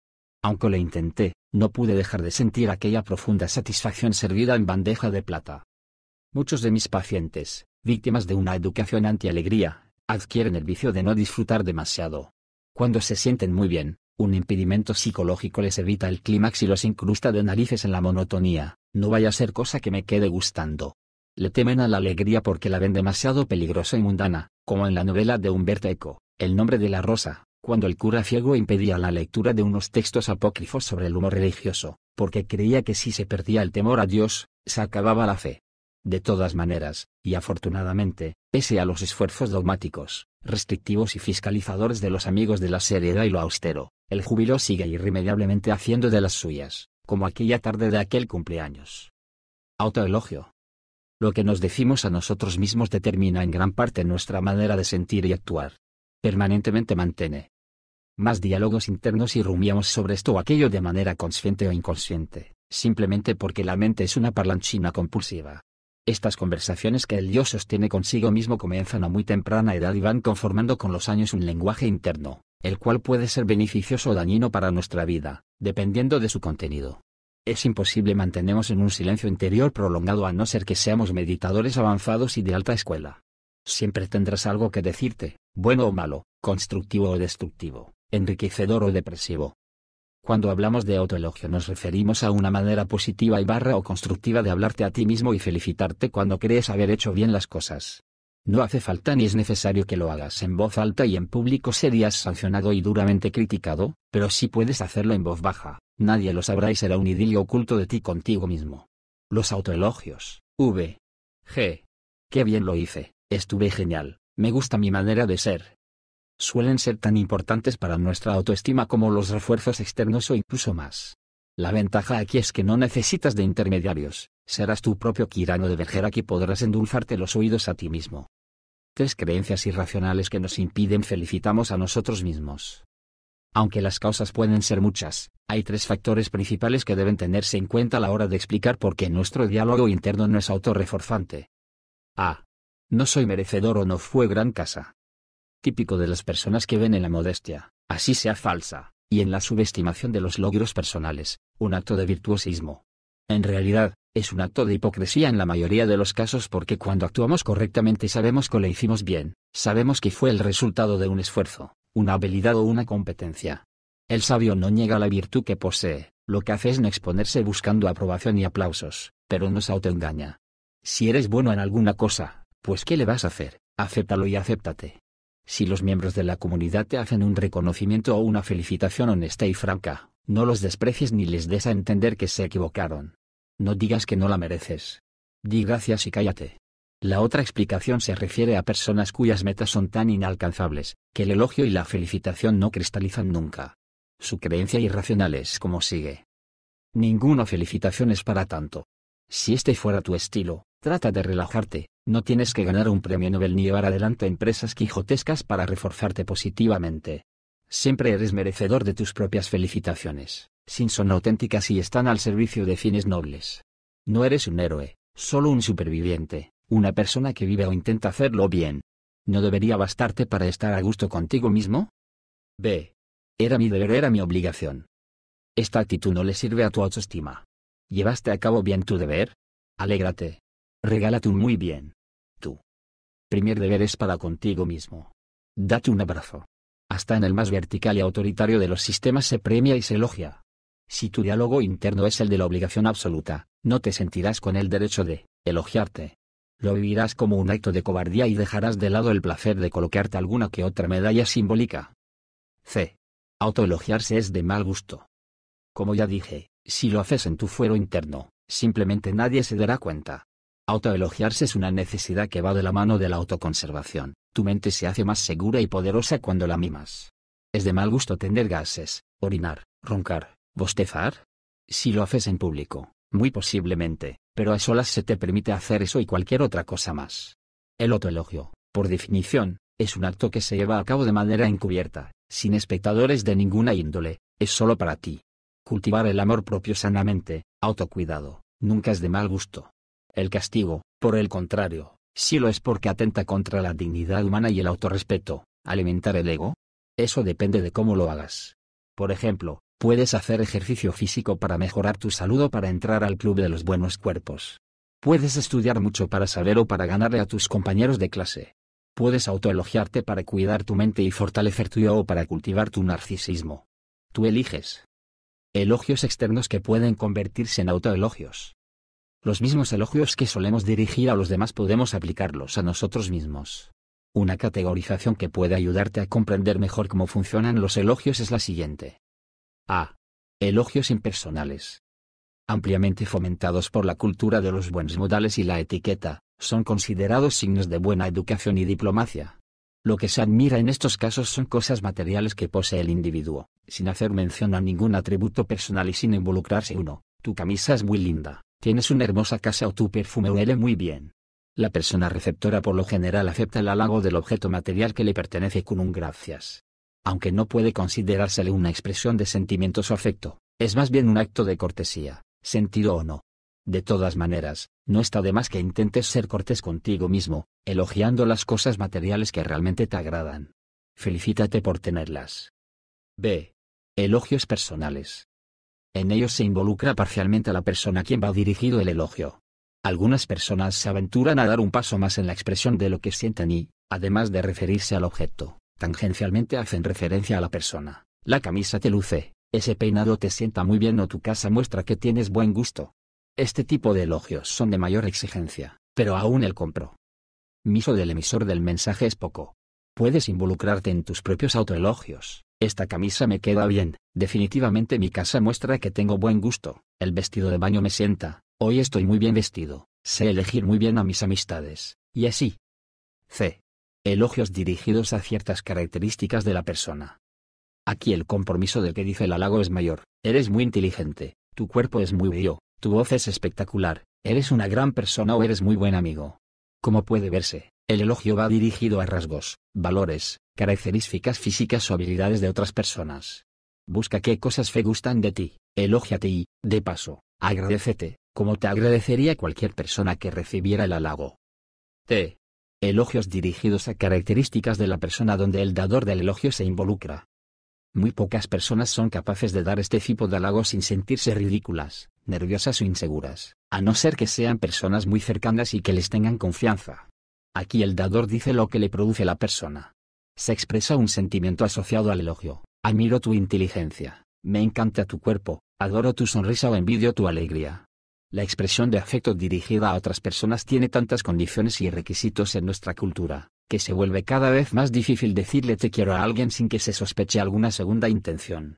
La expresión libre y franca de sentimientos positivos a las personas que nos rodean no es fácil si la cultura es poco expresiva. No obstante, estos problemas de incomodidad social no existen a la hora de autoelogiar tus características.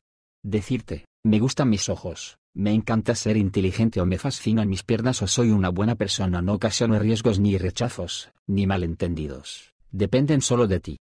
La conclusión es evidente, la autoexpresión de sentimientos positivos nos hace sentir bien, sencillamente porque es agradable el buen trato. ¿Qué hacer para autoelogiarse? El paso más importante es conectarte a un procesamiento controlado, es decir, hacerte consciente de tu diálogo interno y de lo que te dices a ti mismo. Puedes descubrir que no te dices nada, el éxito pasó desapercibido, o que te autocastigas, el éxito ha sido insuficiente para las aspiraciones que posees, lo debería haber hecho mejor. Recuerdo que a los 20 años mi nivel de autoexigencia en cuestiones académicas llegaba a límites absurdos.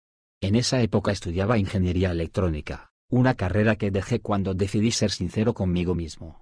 Lo importante es que, pese a la poca vocación por los cables y los chips, si mis notas bajaban de 9 o 10, me deprimía profundamente, Mientras mis compañeros festejaban un 7 en álgebra, yo me castigaba, verbalmente, por un 8.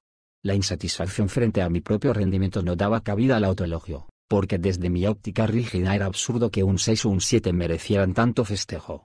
Hoy he aprendido lo indiscutible, puedo por lo que quiera, ya que cada uno fija sus estándares. Mi excesiva autoexigencia era perjudicial para mi salud mental, no solo me generaba estrés sino también insatisfacción y tristeza. El siguiente método te ayudará a adquirir la sana costumbre de autoelogiarte. A. Como ya dije, el primer paso consiste en hacerte consciente de cómo te tratas y de lo que te dices a ti mismo. Esto se logra llevando un registro detallado durante una o dos semanas, donde figure el comportamiento susceptible de autoelogio y lo que te dices después de realizarlo. B. El segundo paso es estar pendiente, ya sin anotar ni llevar registros, de si te elogias o no cuando haces algo bien hecho. En las etapas iniciales, el autoelogio debe ser en voz alta, a solas, para que te puedas escuchar, eso estuvo bien, genial, etc. C. El tercer paso consiste en autoadministrarte el autoelogio en voz baja, hasta que se convierta en pensamiento o en lenguaje interno. Hablarte a ti mismo en silencio, pensar bien de ti y decírtelo, susurrártelo a ti mismo. T. El cuarto paso es ensayarlo bastante, para que a través de la práctica se afiance y se vuelva automático tal como hacemos cuando aprendemos a manejar un automóvil o escribir en el computador. Insistamos en un punto, el autoelogio, como cualquier reforzador, debe utilizarse de manera discriminada, es decir, debe ser selectivo para que no se desgaste y pierda su poder. Tú eliges qué conducta vas a autoelogiar, pero si quieres mantener su capacidad motivadora, no lo utilices compulsiva y ciegamente. No lo malgastes. Autoelógiate cuando pienses que vale la pena, un regalo especial, no es una dádiva que tienes que darte porque sí, sino un regalo que piensas que mereces. Un breve resumen sobre el autoelogio. Posees la capacidad innata de hablarte a ti mismo y de comprenderte. Este diálogo encubierto, al cual solo tú puedes acceder, tiene una enorme influencia sobre tu manera de actuar y sentir. Estas autoverbalizaciones tienen el poder de hacerte sentir bien, por medio del halago, el elogio y el trato respetuoso, o mal, el castigo, la burla, el menosprecio y el irrespeto. Cuando te dices a ti mismo, soy capaz y por lo tanto debo confiar en mí, te estás autoelogiando.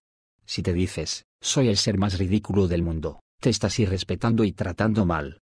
Si el autoelogio sigue un comportamiento positivo, este comportamiento se fortalecerá y tendrá mayor probabilidad de repetirse en el futuro. Aplícalo a todas aquellas conductas que creas que valgan la pena y que te hagan crecer como ser humano. No te elogies para lo malo por comportamientos que no son nobles, de esta manera solo alimentarás el esquema negativo de fondo. Autoelogiarte por lastimar a una persona, sacar una mala nota o traicionar a un amigo no te hace mejor sino peor. Finalmente, el autoelogio tiene ventajas que le son propias, es rápido, económico, se puede aplicar cuando y donde uno quiera, no se ve, pero se siente, no es criticable por lo extraños, es de uso exclusivo personal y, utilizado con cautela, no se desgasta. Darse gusto y premiarse. Es otra manera de expresarse afecto a uno mismo. La autorrecompensa es el proceso por el cual nos autoadministramos estímulos positivos, cosas o la posibilidad de tener actividades, que nos agradan y hacen sentir mejor. Aunque parezca extraño, algo tan obvio, intrínseco al ser humano, se vuelve confuso y enredado para muchas personas. Uno de mis pacientes, un señor de edad avanzada que sufría de una depresión moderada, odiaba estar en su casa y no sabía por qué.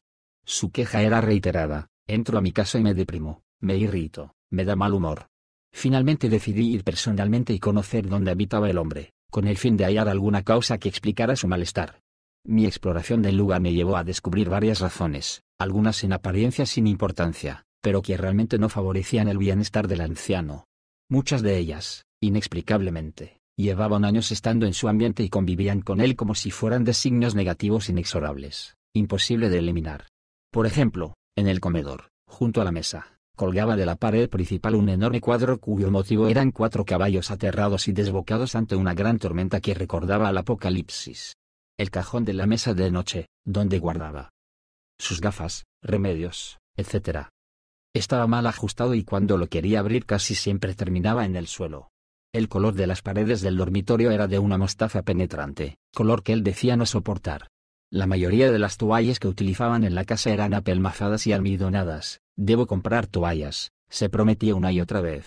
Las cobijas eran cortas y se le enfriaban los pies por la noche. Le fastidiaba la nata en la leche, pero los coladores la dejaban filtrar. La cortina de la biblioteca no transparentaba la suficiente luz y se le dificultaba leer. Una pequeña radio, que lo conectaba con el mundo, tenía problemas de sonido.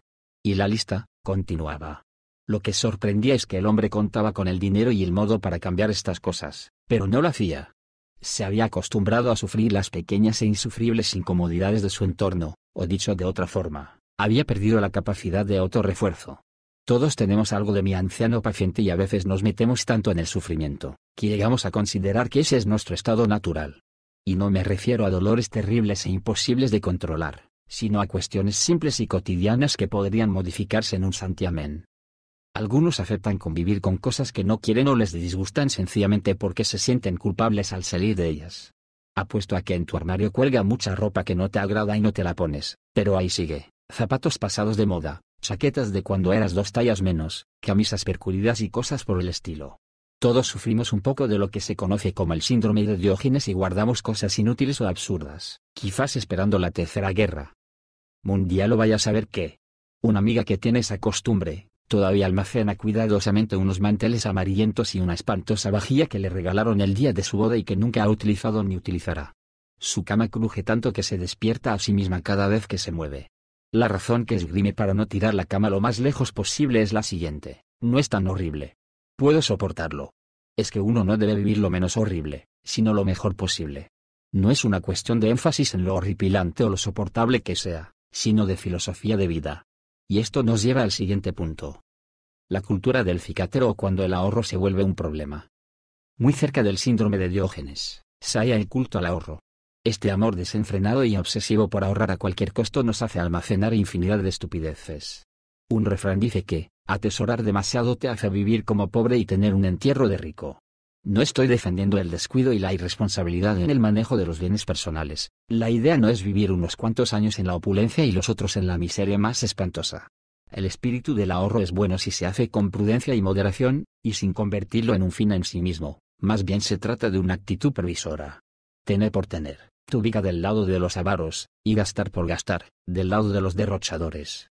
Conozco personas ultra ahorrativas con el dinero, que lo coleccionan como si se tratara de estampillas. En muchas ocasiones, teniendo el recurso y la disponibilidad, dudamos en damos gusto. A una de mis pacientes le gustaban mucho las fresas con crema, pero cada vez que compraba una porción de ellas se quedaba con ganas. Inexplicablemente, nunca había pedido dos porciones o tres o cuatro. Cuando le sugerí que se diera gusto, disfrutó mucho la tarea.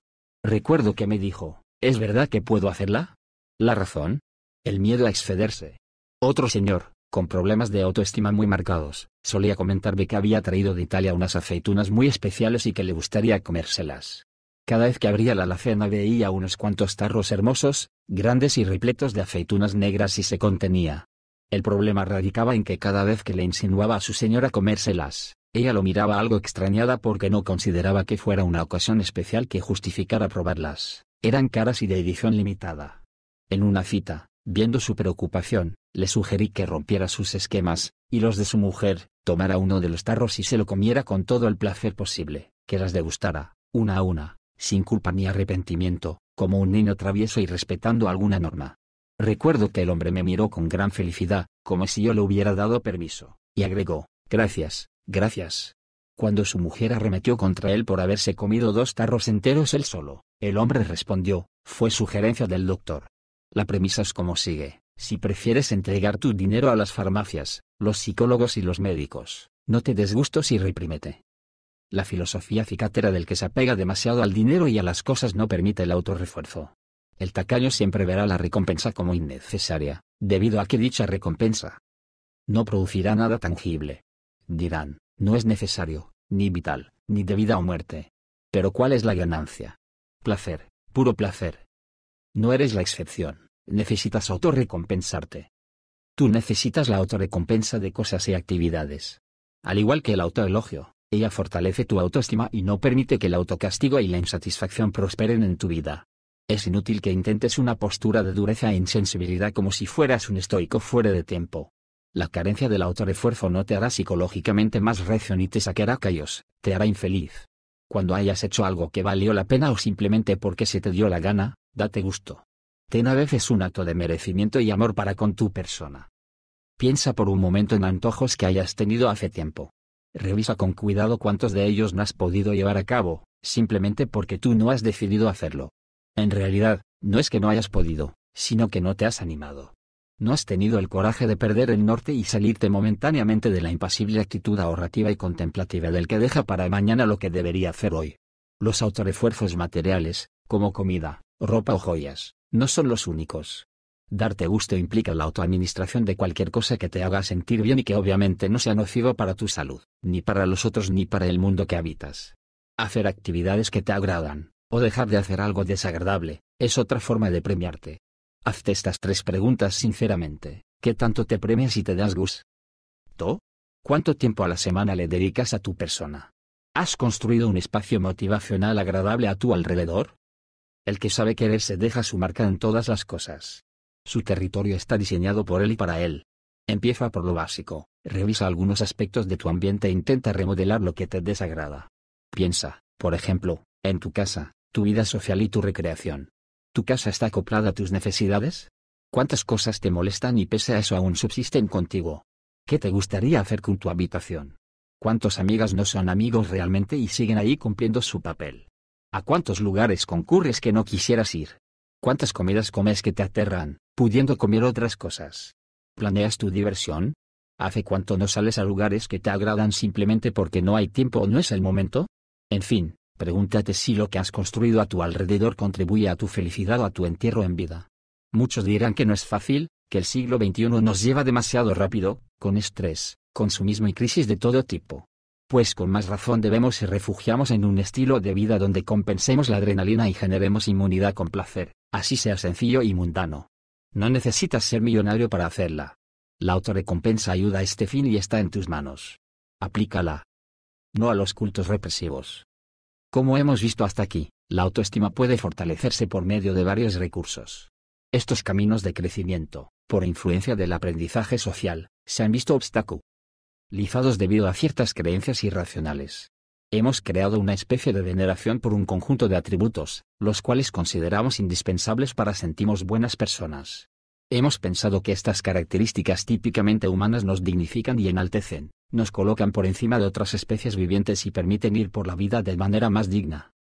No obstante la buena intención de nuestros antepasados, y sin dudar que tales virtudes existen, algunas de estas ideas se han llevado a extremos perjudiciales para nuestra propia autoestima y sensibilidad. Dichas ideas ritualistas son el culto a la habituación, el culto a la racionalización, el culto al autocontrol y el culto a la modestia. Ellos pueden convertirse en enemigos de tu autoestima. La exaltación desproporcionada de estas cuatro creencias nos lleva, tarde que temprano, al menosprecio y a la subestimación personal.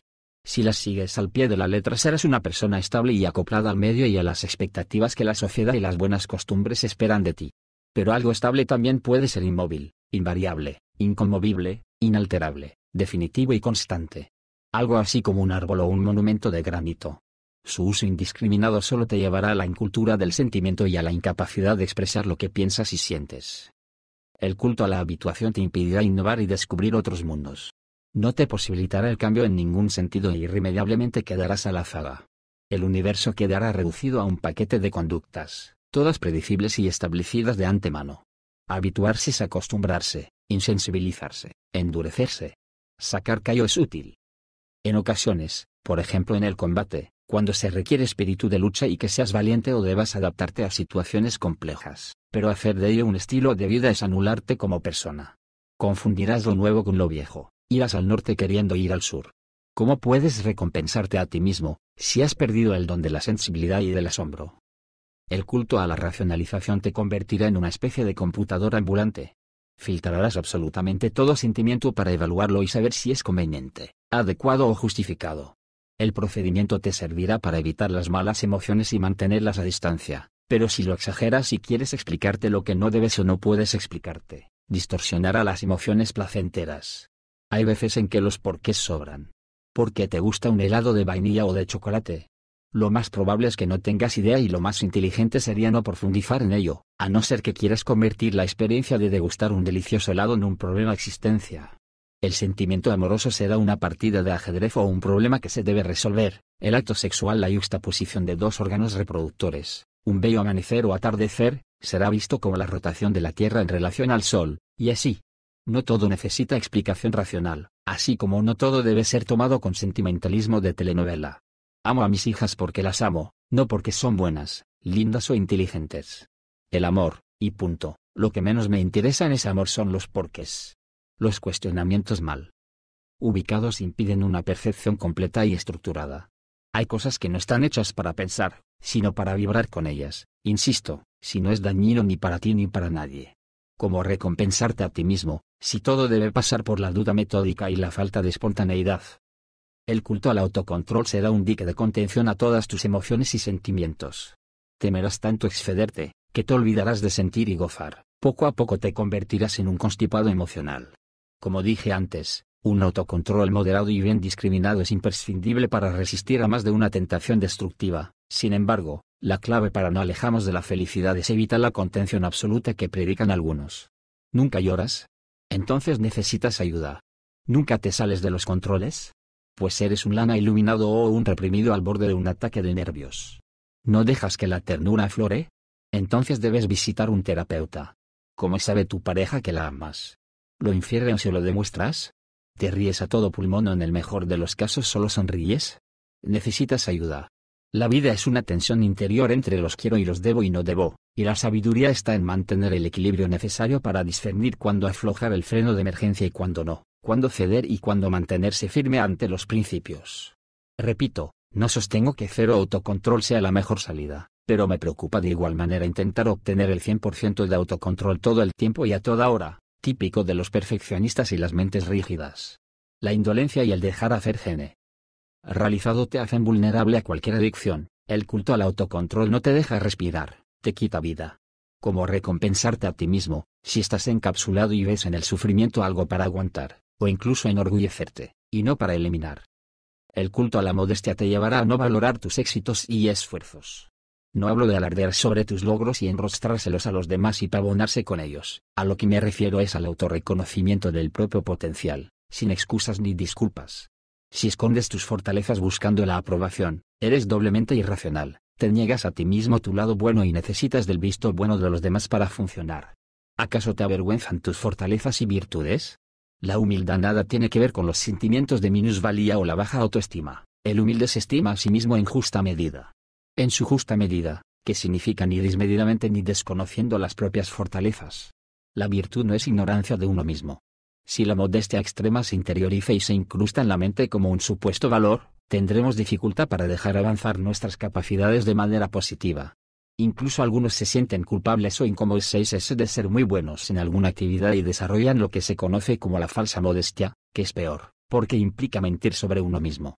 Sin vanidad ni egolatría, deja que tus virtudes sigan su curso, no las disimules, disfrútalas, sácales el jugo, llévalas a cabo con pasión, así se noten. Como recompensarte a ti mismo si ocultas tus valores. Que tu tradicionalismo permita algunos cambios, que tu modestia deje escapar uno que otro autorreconocimiento, que tu razón deje de vez en cuando jugar a las emociones, que tu autocontrol te permita un deslizo que tu presupuesto se salga de vez en cuando de lo previsto. Date la libertad y un espacio para moverte. Concédete permiso de actuar, buenos permisos. No a los cultos señalados significa reconocer que si determinados valores se llevan demasiado lejos, afectarán la autoestima y te volverán más proclive a un sinnúmero de trastornos. Significa que no es conveniente tomar muy a pecho las creencias arriba mencionadas y convertirlas en dogmas de fe, te sentirás un pecador cada vez que no las cumplas al pie de la letra. Te sentirás culpable de amarte a ti mismo o de ser feliz. Mejorando el autorreforzamiento. La siguiente guía de acción puede servirte para acercarte a un estilo de vida que te permita reforzarte o premiarte a ti mismo con determinación y alegría. 1. Saca tiempo para el disfrute. La vida no se ha hecho solo para trabajar. Se trabaja para vivir, no lo contrario. Tu momento de descanso, tu recreación y tus vacaciones no son un desperdicio de tiempo, sino una inversión para tu salud mental. No postergues tanto la satisfacción esperando el día adecuado, no hay un tiempo para el amor, como no hay un tiempo para quererte a ti mismo, tú lo defines de acuerdo con tus necesidades. No hagas de la responsabilidad una obligación extenuante y dogmática, no te hundas en ella irracionalmente. Hay momentos para la obligación sesuda e impostergable, y hay otros donde sobran los debería, las regias y las exigencias sin sentido.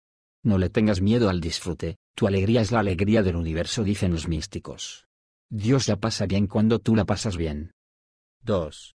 Decide vivir hedonísticamente.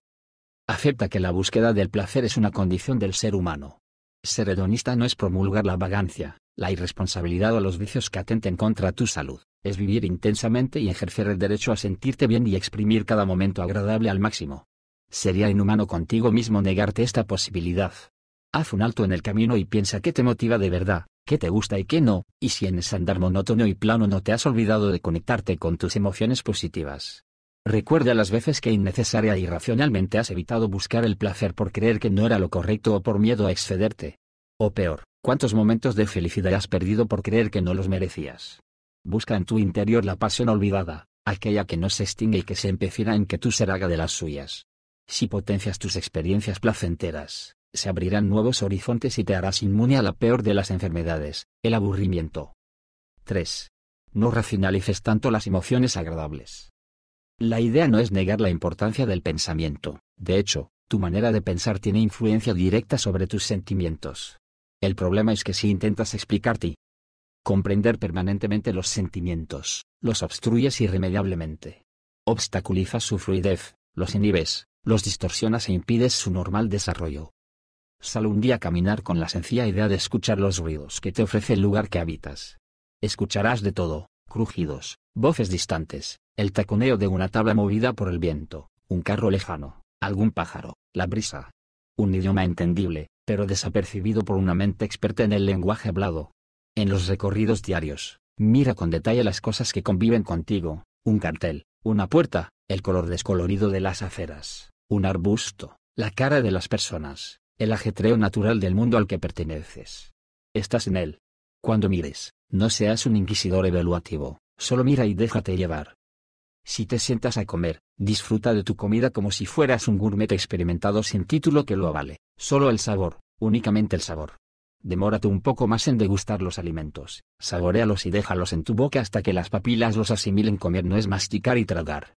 No comas solo para no morirte de hambre, paradea y estimula la sensación del gusto, métete en él, siéntelo desde dentro. No necesitas un banquete, cualquier alimento, por más sencillo que sea, puede convertirse en un manjar. Igualmente, baja los umbrales de resistencia y recupera tu olfato. Oler no es de mala educación, Y no solo me refiero a olfatear un buen vino o un perfume de marca, sino todo aquello que valga la pena, como por ejemplo, la comida, aunque digan que no es correcto, las flores, el pelo, la brisa, los caballos. El amanecer, el humo, lo nuevo, el plástico, lo limpio, lo sucio. El olfato es uno de los principales recursos de las personas sensuales y sibaritas. El universo entero es sensual, todo entra por tus sentidos, todo explota frente a ti para que te apropies de ello por el canal que sea. Finalmente, la totalidad de tu cuerpo posee la facultad de sentir a través del tacto. Tu piel es el mayor de los sensores. Desgraciadamente, debido a su relación con la actividad sexual humana y a la actitud asumida por muchas religiones, ha sido históricamente el más castigado y censurado. No temas a tu piel, ella te pondrá en relación con un mundo adormecido por el uso de la ropa, la vergüenza y los tabúes. Te permitirá establecer un contacto más directo y a veces más impactante que el que te produce ver o oír, ya que su estructura es más primitiva e intensa. Nadie te abraza a la distancia, por más que la Internet insista. El sentido del tacto no solo te posibilita tocar una persona, una superficie tersa o áspera, algo frío o caliente, sino también ser tocado por otro ser humano o por cualquier objeto. La piel no tiene un significado ofensivo y vulgar como quieren mostrar los mojigatos, a ellos también les gusta tocar y ser tocados, así se den golpes de pecho. Cuando acaricies a alguien, concéntrate en lo que sientes, en el roce, en el empalme directo, déjate llevar por la L barra química, por cada membrana y cada poro que se abre y responde maravillosamente al estímulo que los provoca. Juega con tus dedos lentamente, deslízalos, apóyalos, retíralos, fisiológicamente encantador. Camina descalzo, revuélgate en la hierba, abraza algún árbol solitario y cuando luego te bañes, no te seques inmediatamente, quédate observando cómo en tu piel se evapora el agua, siéntela correr lentamente. Sal algún día a caminar bajo la lluvia, sin paraguas y sin rumbo fijo, busca algo que jamás hayas tocado y hazlo. El contacto físico es la mejor manera de comunicar afecto, no necesitas hablar ni justificar ni elaborar ni explicar nada. Todo lo que tienes que decir queda dicho cuando lo haces genuinamente. 4. Activa el autoelogio y ponlo a funcionar. ¿Temes felicitarte? ¿Te parece arrogante o peril? ¿O quizás piensas que no lo mereces? Pues si no lo haces, estarás descuidándote psicológicamente. Autocuidado no solo es ir donde el médico y hacerse un chequeo anual. Todos somos merecedores del refuerzo, no importa de dónde venga. Autorrecompensarte te renueva el espíritu y el organismo se anima a seguir viviendo mejor. Cuando logras obtener algo que para ti era difícil o te has atrevido a vencer un miedo que te incapacitaba o afrontar una situación en la cual te sentías inseguro, pues no actúes como si nada hubiera pasado. Abrázate, date un beso y reconócete como el principal artífice. Susúrrate algo al oído que resulte gratificante, bien. Fuiste capaz. O me he comportado valientemente. O estuve genial. No tengas miedo, Autoelogiarte de manera justa y merecida no te convertirá en un narcisista insoportable, simplemente hará de ti una persona más fuerte y más segura, contribuirá a que funciones mejor contigo mismo. Si no te felicitas cuando haces algo que vale la pena o alcanzas un objetivo vital, tuyo se sentirá relegado, ¿suena extraño? Pues no. Ocurre a diario, hay gente que se odia, que no se soporta, que se autosabotea, que vive en discordia con lo que es, que no se tiene confianza, tal como podría ocurrir en cualquier relación interpersonal. Autolegiarse es establecer una buena relación intrapersonal. Debes elegir, tu propio ser enfrentado a sí mismo, guerra interior, o tu propio ser siendo amigo de sí mismo, paz interior. Así que no dudes, felicítate hasta agotar recursos. Reconcíliate. 5. Sé modesto, pero no exageres. No escondas tus atributos ni reniegues de ellos. Perdón, soy inteligente, no quiso ofenderte con mis logros. No es tu culpa si posees alguna virtud o fortaleza que te hace triunfar en algún aspecto de la vida, no pienses en medallas o grandes galardones, sino en aquellos mini triunfos del día a día que le dan sentido a la existencia y pasan desapercibidos. Además, ¿qué otra salida tienes? ¿Perder a propósito? ¿Ocultarte tras la bambalina de la falsa modestia? ¿Negarte a ti mismo? Recuerda que la modestia y la humildad no consisten en negar tus dones ni menospreciarlos, sino en sentirlos tuyos, sin identificarte ni apegarte a ellos y sin buscar aplausos. Disfrútate a ti mismo en ese talento natural que te define, cualquiera que sea. Haz una lista de todo lo psicológico y físico que te gusta de ti y pégala por tu casa, en el automóvil, en la oficina. No te olvides quién eres, no puedes ocultarte de ti mismo. Heráclito y muchos otros sabios, a través de los tiempos, sostenían que había que permanecer lo más anónimo posible, pero no quisieron significar que seas ignorante de tus propias cualidades. Anónimo para el espectáculo, para la aprobación social. Anónimo para que los cantos de sirena no te endulcen los oídos e hinchen tu ego. Pero cuando estés cara a cara con tu esencia no tienes nada que ocultar. 6. Bate gusto. Conozco gente que cuando se da gusto en algo, se siente tan culpable que luego sufre un rato para compensar y pagar el pecado del autorrefuerzo. Entra en crisis por sentirse bien. No hablo de ser un adicto al placer y gastar el dinero que uno no tiene o hacer lo que no se debe hacer. Me refiero a rodeamos de cosas que nos apetezcan. La gente mezquina con ella misma suele serlo también con los demás y por eso viven amargadas. Date gusto cada vez que puedas, en lo que puedas, pero dátelo. No esperes una Navidad para hacerte un regalo o hacérselo a las personas que quieres. Pasas por una frutería y si ves unas hermosas y atractivas manzanas y sabes que a tu mujer o a tu esposo le gustan, ¿por qué esperar el día en que comprarás el mercado? Darte gusto, dándoles gusto a los que amas. El Eunoeval es un detalle, su sonrisa se te contagiará. Así como hay que tener detalles con la gente, igualmente hay que darse un presente a uno mismo de tanto en tanto. Regalos que no necesariamente son cosas físicas. Por ejemplo, hoy me regalaré una caminata de media hora por el parque, mañana visitaré un amigo o una amiga o estaré un día entero en pijama, a solas. Darte gusto es ser emocionalmente inteligente. Conozco a una persona que cuando se siente bien, se siente rara y extraña, como si no fuera ella. Está tan acostumbrada a sufrir, que sentirse bien la despersonaliza y angustia, como si su estado natural fuera la dolencia. Darte gusto es la conducta de autocuidado más elemental y necesaria. 7. Lucha contra la represión psicológica y afectiva. Grábalo en tu mente, no hay felicidad, si la represión se ha instalado en tu mente. La contención generalizada empequeñecerá tu vida, le quitará la posibilidad de descubrir y descubrirte. Suéltate. Deja que fluya tu creatividad, tu corazón, tu mente. Si a la gente no le gusta verte emocionalmente libre, es su problema. ¿Hace cuánto que no eres espontáneo y verdaderamente expresivo? Ser reprimido, hipercontrolado, autocrítico, perfeccionista, solemne, grave, severo, racional o intelectual trascendente hasta la médula es un síndrome, no un valor. Pasión por vivir, hacerle el amor a la vida. Uno de mis pacientes tiene sexo con su mujer los mismos días del mes, en la misma posición y en el mismo lugar. Demasiado mismos. Obviamente sus orgasmos y los de su mujer son siempre iguales, repetitivos, anticipados, aburridos. Hasta el más grande de los placeres puede perder fuerza si nos habituamos a él y somos rutinarios. Repetir la repetición hasta el hartazgo y resignamos a ella, ese es el secreto de la infelicidad. Una pizca de locura, un viaje sin programar, un amor inesperado, el poema que escribimos sin ser poetas, el descaro de estornudar en una biblioteca a todo pulmón porque pudo más el impulso que la regla, en fin, salirse de los cabales inofensivamente. Sé que estás pensado, los mayores no jugamos. Mentira. Lo hacemos mentalmente todo el tiempo, fantaseamos, sublimamos y nos morimos de las ganas de volver a correr sin rumbo por cual. Cualquier sitio, a tener amigos imaginarios, a reímos hasta estallar. Envidiamos a los niños, su naturalidad, su increíble franqueza, esa es la verdad. La buena noticia es que tu esencia no muere, duerme, pero no desaparece. Solo toca despertarla, remover el cuerpo y el alma para que aflore y vuelva a hacer de las suyas. Nadie puede hacerte sentir inferior sin tu consentimiento. Eleanor Roosevelt. Capítulo 5. Hacia una buena autoeficacla. Como vimos en la primera parte, el autoconcepto puede verse maltratado debido a la trampa de establecer metas irracionalmente altas y a una ambición desmedida. Es decir, Funcionar con un estilo demasiado competitivo, autocrítico y estricto con el propio rendimiento conducirá al fracaso adaptativo. El resultado final será un autoconcepto apagado y endeble. Sin embargo, no exigirse es tan malo como sobreexigirse. El extremo opuesto de quienes buscan el éxito a toda costa para sentirse realizados lo constituyen aquellas personas cuyas metas son pobres, vacilantes e inseguras, que desfallecen ante el primer obstáculo y se muestran indecisas ante los problemas. Así como la autoexigencia desmedida destruye y castiga la autoestima, la falta de ambición impide el crecimiento psicológico, es tan malo ser obsesivo como tirar la toalla antes de tiempo. Los retos y los propios desafíos son el alimento principal con los cuales se nutre el autoconcepto e incluso le dan sentido a la vida.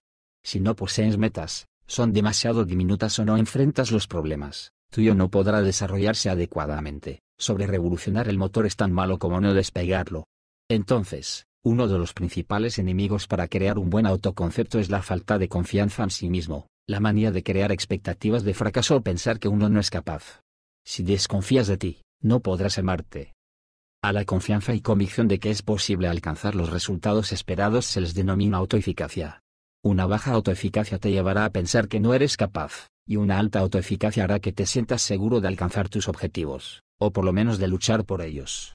Si no crees en ti mismo, entrarás en un círculo vicioso de mal pronóstico, tus retos personales serán pobres, evitarás enfrentar los problemas y desertarás al primer obstáculo que se interponga, lo que reforzará a su vez tu baja autoeficacia, no soy capaz y perderás autoexigencia.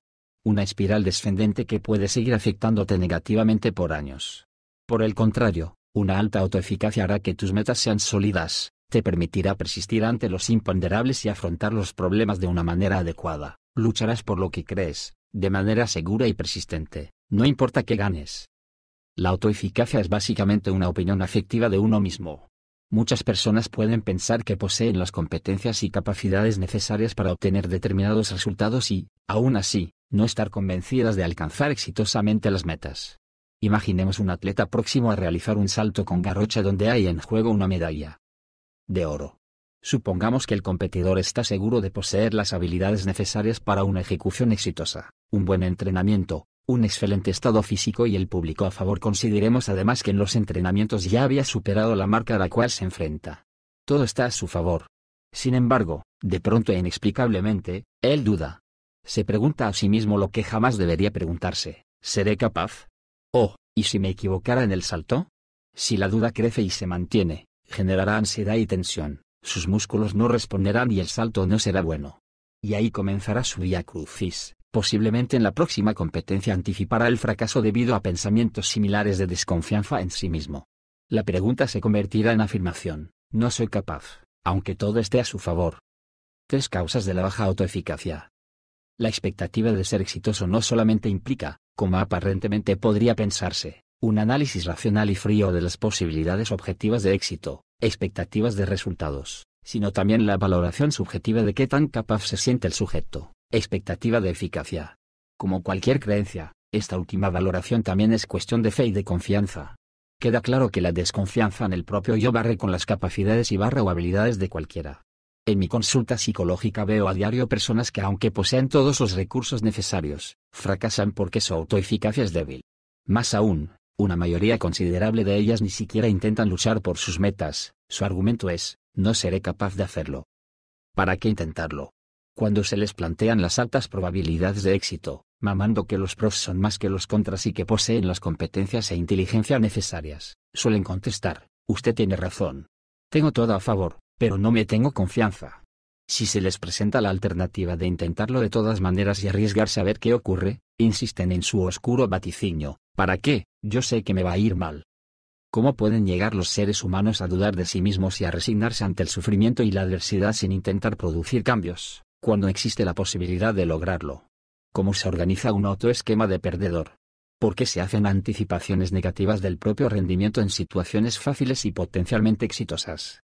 ¿Por qué algunas personas se inmovilizan ante la posibilidad de superar las dificultades, pudiendo hacerla? Aunque las respuestas son variadas y múltiples, las investigaciones en psicología cognitiva indican que, al menos, tres factores parecen estar asociados a poca confianza en uno mismo, la percepción de que ya nada puedo hacerse, el punto de control y los estilos de atribución. Veamos cada uno por separado. La percepción de que ya nada puede hacerse.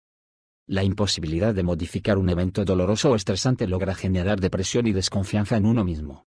Si estás en una situación dañina para ti y piensas que nada de lo que hagas podrá cambiarla, ese solo pensamiento mermará tus fuerzas y te llevará a la desesperanza. Por ejemplo, una historia de fracasos continuos es posible que produzcan una percepción de incapacidad y que empieces a considerar obtener éxito como algo muy poco probable. La experiencia de no tener el control, ya nada puedo hacer, tiene un efecto demoledor sobre la conducta de lucha en las personas y más aún si son poco resistentes o resilientes. Veamos un experimento clásico realizado con animales hace algunos años en psicología experimental. En una caja que no presentaba posibilidad de escape y cuyo suelo estaba formado por una rejilla conectada a una fuente de electricidad, se situó a varios perros pequeños, el experimento consistía en dar choques eléctricos inescapables e impredecibles para los animales y observar su respuesta. Al comienzo, los perros intentaban escapar, saltaban, ladraban, corrían por la caja, etc. Sin embargo, al cabo de un tiempo, comenzaban a mostrar una conducta pasiva, se quedaban inmóviles y aislados, se veían tristes y dejaban de comer, parecían resignados a su suerte. El experimentador decidió, entonces, cambiarlos a una nueva caja a la cual se le agregó una puerta para que pudieran escapar si recibían las descargas. Era de esperar que ante la nueva posibilidad de huida los perros aprendieran a evitar los choques eléctricos y salieran por la puerta. Pero no fue esto lo que ocurrió, para sorpresa de todos, los animales seguían soportando el castigo, y pese a repetir los ensayos una y otra vez, los perros no escapaban a los choques. Ignoraban la nueva alternativa de escape y se resistían a salir del lugar. La única forma de que aprendieran a evitar los choques eléctricos fue llevarlos a la fuerza un sinnúmero de veces fuera de la caja y solo así comprendieron que la puerta abierta era realmente una alternativa de alivio y solución. La única terapia para los perros fue mostrarles en los hechos insistentemente que estaban equivocados. Los investigadores interpretaron que este fenómeno, al cual llamaron desesperanza aprendida, era causado por una percepción de nada puede hacerse por parte de los perros, ya que las descargas eran incontrolables por ellos. Es decir, los animales obraron como si hubieran percibido que sus esfuerzos eran inútiles e ineficaces para lograr controlar el castigo y, simplemente, se resignaron al dolor agobiante, pensaron que hicieran lo que hicieran, nada podía salvarlos, veían la puerta, pero no el escape que proporcionaba la misma. Otros experimentos realizados en humanos ante situaciones donde los implicados perciben que no tiene control alguno sobre la situación negativa, distintas al choque eléctrico, han arrojado resultados similares. La percepción de no control de eventos aversivos produce una baja en la autoeficacia o en la confianza en sí mismo. Una mala racha suele ser suficiente para generar sentimientos de inseguridad. De manera similar, si el fracaso se ve como ineludible, sobrevendrán sentimientos de ineficacia que podrán ser generalizados a nuevas situaciones el sujeto llegará a considerarse inepto para hallar prácticamente cualquier solución y, aunque ésta se le presente como alternativa viable, y a veces en las propias narices, la descartará por considerarse el mismo incompetente. Afortunadamente, como veremos más adelante, este panorama desalentador puede modificarse si decides atreverte a enfrentar los problemas y a correr riesgos. Lo que jamás debes perder es tu capacidad de lucha.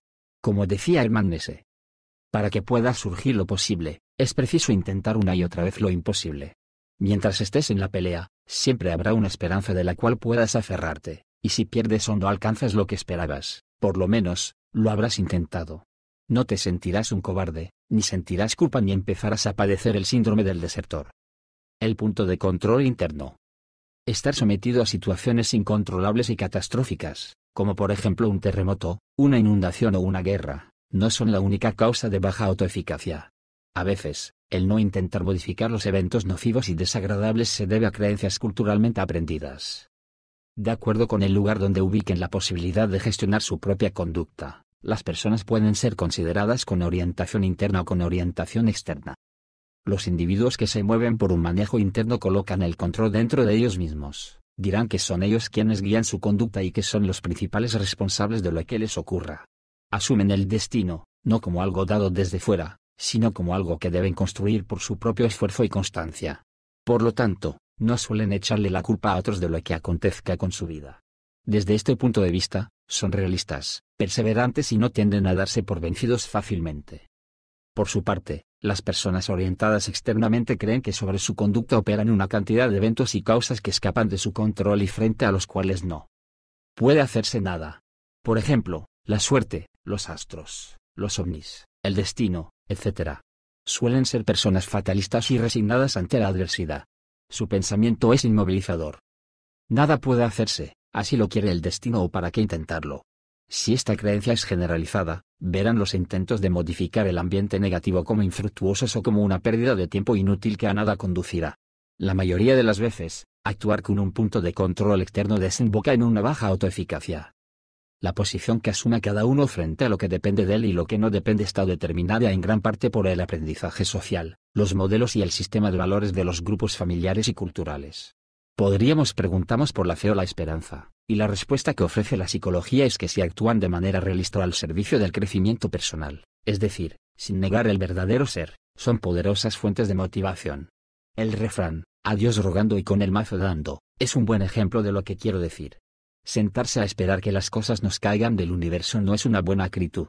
Es mejor saber discernir cuándo actuar acorde a un punto de control interno y cuándo dejarse llevar por lo externo. En este tema, el punto medio es más saludable sin duda. La sabiduría antigua se acerca bastante a esta premisa. Tú eres el que escribe tu destino. Dios, el universo o la vida te han dado la tinta y el papel para hacerlo, pero tú lo escribes. Tienes el poder del pensamiento y el don de la inteligencia, no para que seas víctima sino triunfador. Si acaso tienes la tendencia a dejarte llevar por un punto de control externo, revisa. La creencia, vuelve la más flexible y racional. Si crees en Dios, piensa en Él como un asesor o como un padre que respeta la libertad de sus hijos. Si crees en los astros, piensa que ellos se equivocan demasiado. Si tu horóscopo ha salido malo, desafíalo. Las cosas dependen de ti más de lo que crees, así a veces te parezca una carga. Y si tienes fe en algo o alguien, que sea un motor y una fuente de convicción de que eres capaz de funcionar por el mundo sin tantas muletillas, que esa fe el recostadero de los cómodos. Los estilos de atribución. Cuando estamos ante situaciones de éxito o fracaso, los humanos hacemos interpretaciones sobre las causas de por qué se dio el hecho en cuestión. Tratamos de entender lo ocurrido buscando explicaciones causales de cómo, dónde, cuándo y por qué nos ocurren las cosas. Pues bien, esta capacidad de explicarse los hechos puede convertirse en un arma de doble filo que, mal utilizada, afecta negativamente nuestra autoeficacia. Veamos un ejemplo de cómo una situación de éxito en un examen puede ser interpretada de distinta manera por dos adolescentes que utilizan estilos de atribución opuestos. El adolescente 1 dice, realmente había estudiado mucho. Si estudio así durante todo el tiempo, me irá bien en los otros exámenes y probablemente en la universidad. El adolescente 2 dice, el examen estaba demasiado fácil, los otros exámenes no creo que sean así. Siempre son más difíciles. El adolescente 1 atribuyó el éxito a sí mismo, a su esfuerzo y perseverancia en el estudio e interpretó, además, que el éxito se reflejará en otras materias y será duradero en el tiempo. Conclusión, el éxito dependió de él. El adolescente 2 atribuyó su éxito a factores externos, la facilidad del examen, y pensó que en el futuro los exámenes no serán tan fáciles o no tendrá tanta suerte. Conclusión, el éxito no dependió de él, sino de la escasa dificultad del examen. El primer adolescente se motivó a seguir adelante y a confiar en sí mismo, mientras que el segundo no confió en sus capacidades. El primero fortificó su autoeficacia. El segundo le dio un duro golpe a su autoestima. En situaciones de fracaso podría ocurrirte algo similar. Si dices, el fracaso dependió de mí, será igual siempre y en toda situación, te sentirás luego incapaz de enfrentar la vida habrás hecho de tu futuro una oscura profecía. Pero si en cambio te dices, el fracaso dependió de mí solo en parte, no tiene por qué ser siempre así, te sentirás capaz de intentarlo de nuevo. Harás de tu futuro una profecía de esperanza. Amarre a ti mismo es reconocer tus éxitos y no castigarte ni despreciarse por tus fracasos, sino tomarlos con beneficio de inventario para tratar de no recaer en ellos y aprender. Repitamos y aclaremos. Las personas que utilizan un estilo de atribución pesimista y negativa se sentirán responsables de los fracasos pero no de los éxitos. Por su parte, la gente que hace uso de atribuciones racionales, optimistas y positivas, tenderá a evaluar la situación de manera objetiva y serán responsables de los fracasos o los éxitos de manera constructiva. La idea no es atribuirte lo que no te corresponda y ser irracionalmente optimista o distorsionar la realidad a tu favor, no se trata de apropiarte de los éxitos ajenos y echarles la culpa del propio fracaso a los demás. Si ese es el caso, tu autoeficacia no crecerá adecuadamente sino que se inflará como un globo hasta reventar. Salvar la autoeficacia y el autoconcepto a costillas de otro negando la verdad no es una salida sana para tu integridad psicológica. Quererte a ti mismo de manera saludable es hacerla de manera honesta. El problema de la evitación. Virgulía en cierta ocasión, cuando tenía 10 años, salí a caminar por el barrio con una vecinita la cual yo consideraba mi novia y supongo que ella me consideraba su novio. Al llegar a una esquina donde solía reunirse una serie de muchachos mayores que no pasaban una edad adolescente, uno de ellos levantó la falda de mi amiguita y le acarició la nalga. Al ver el tamaño de mi oponente y el festejo de sus acompañantes ante la hazaña, solo opté por agachar la cabeza y seguir caminando junto a ella como si nada hubiese pasado. El trayecto de regreso se hizo interminable. Al llegar a casa mi padre me vio evidentemente preocupado y me preguntó qué había ocurrido. Cuando le expliqué lo sucedido entre lamentos y autorreproches, me miró fijamente a los ojos, y dijo, Mira hijo, lo que te acaba de pasar es sumamente incómodo. A mí también me ocurrió algo similar alguna vez. Si dejas que el miedo te venza, te cogerá ventaja. Luego de meditar unos segundos, agradecí el consejo y me levanté rumbo al televi. Sor. Pero yo no había entendido bien la cosa. Mi padre me tomó del brazo y explicó con voz firme, no me has entendido. Tienes dos opciones. O sales a enfrentar a esos idiotas o te las ves conmigo. Realmente no dudé mucho de la elección. Mi padre era un napolitano inmigrante de la Segunda Guerra Mundial que cuando se ofuscaba era de temer.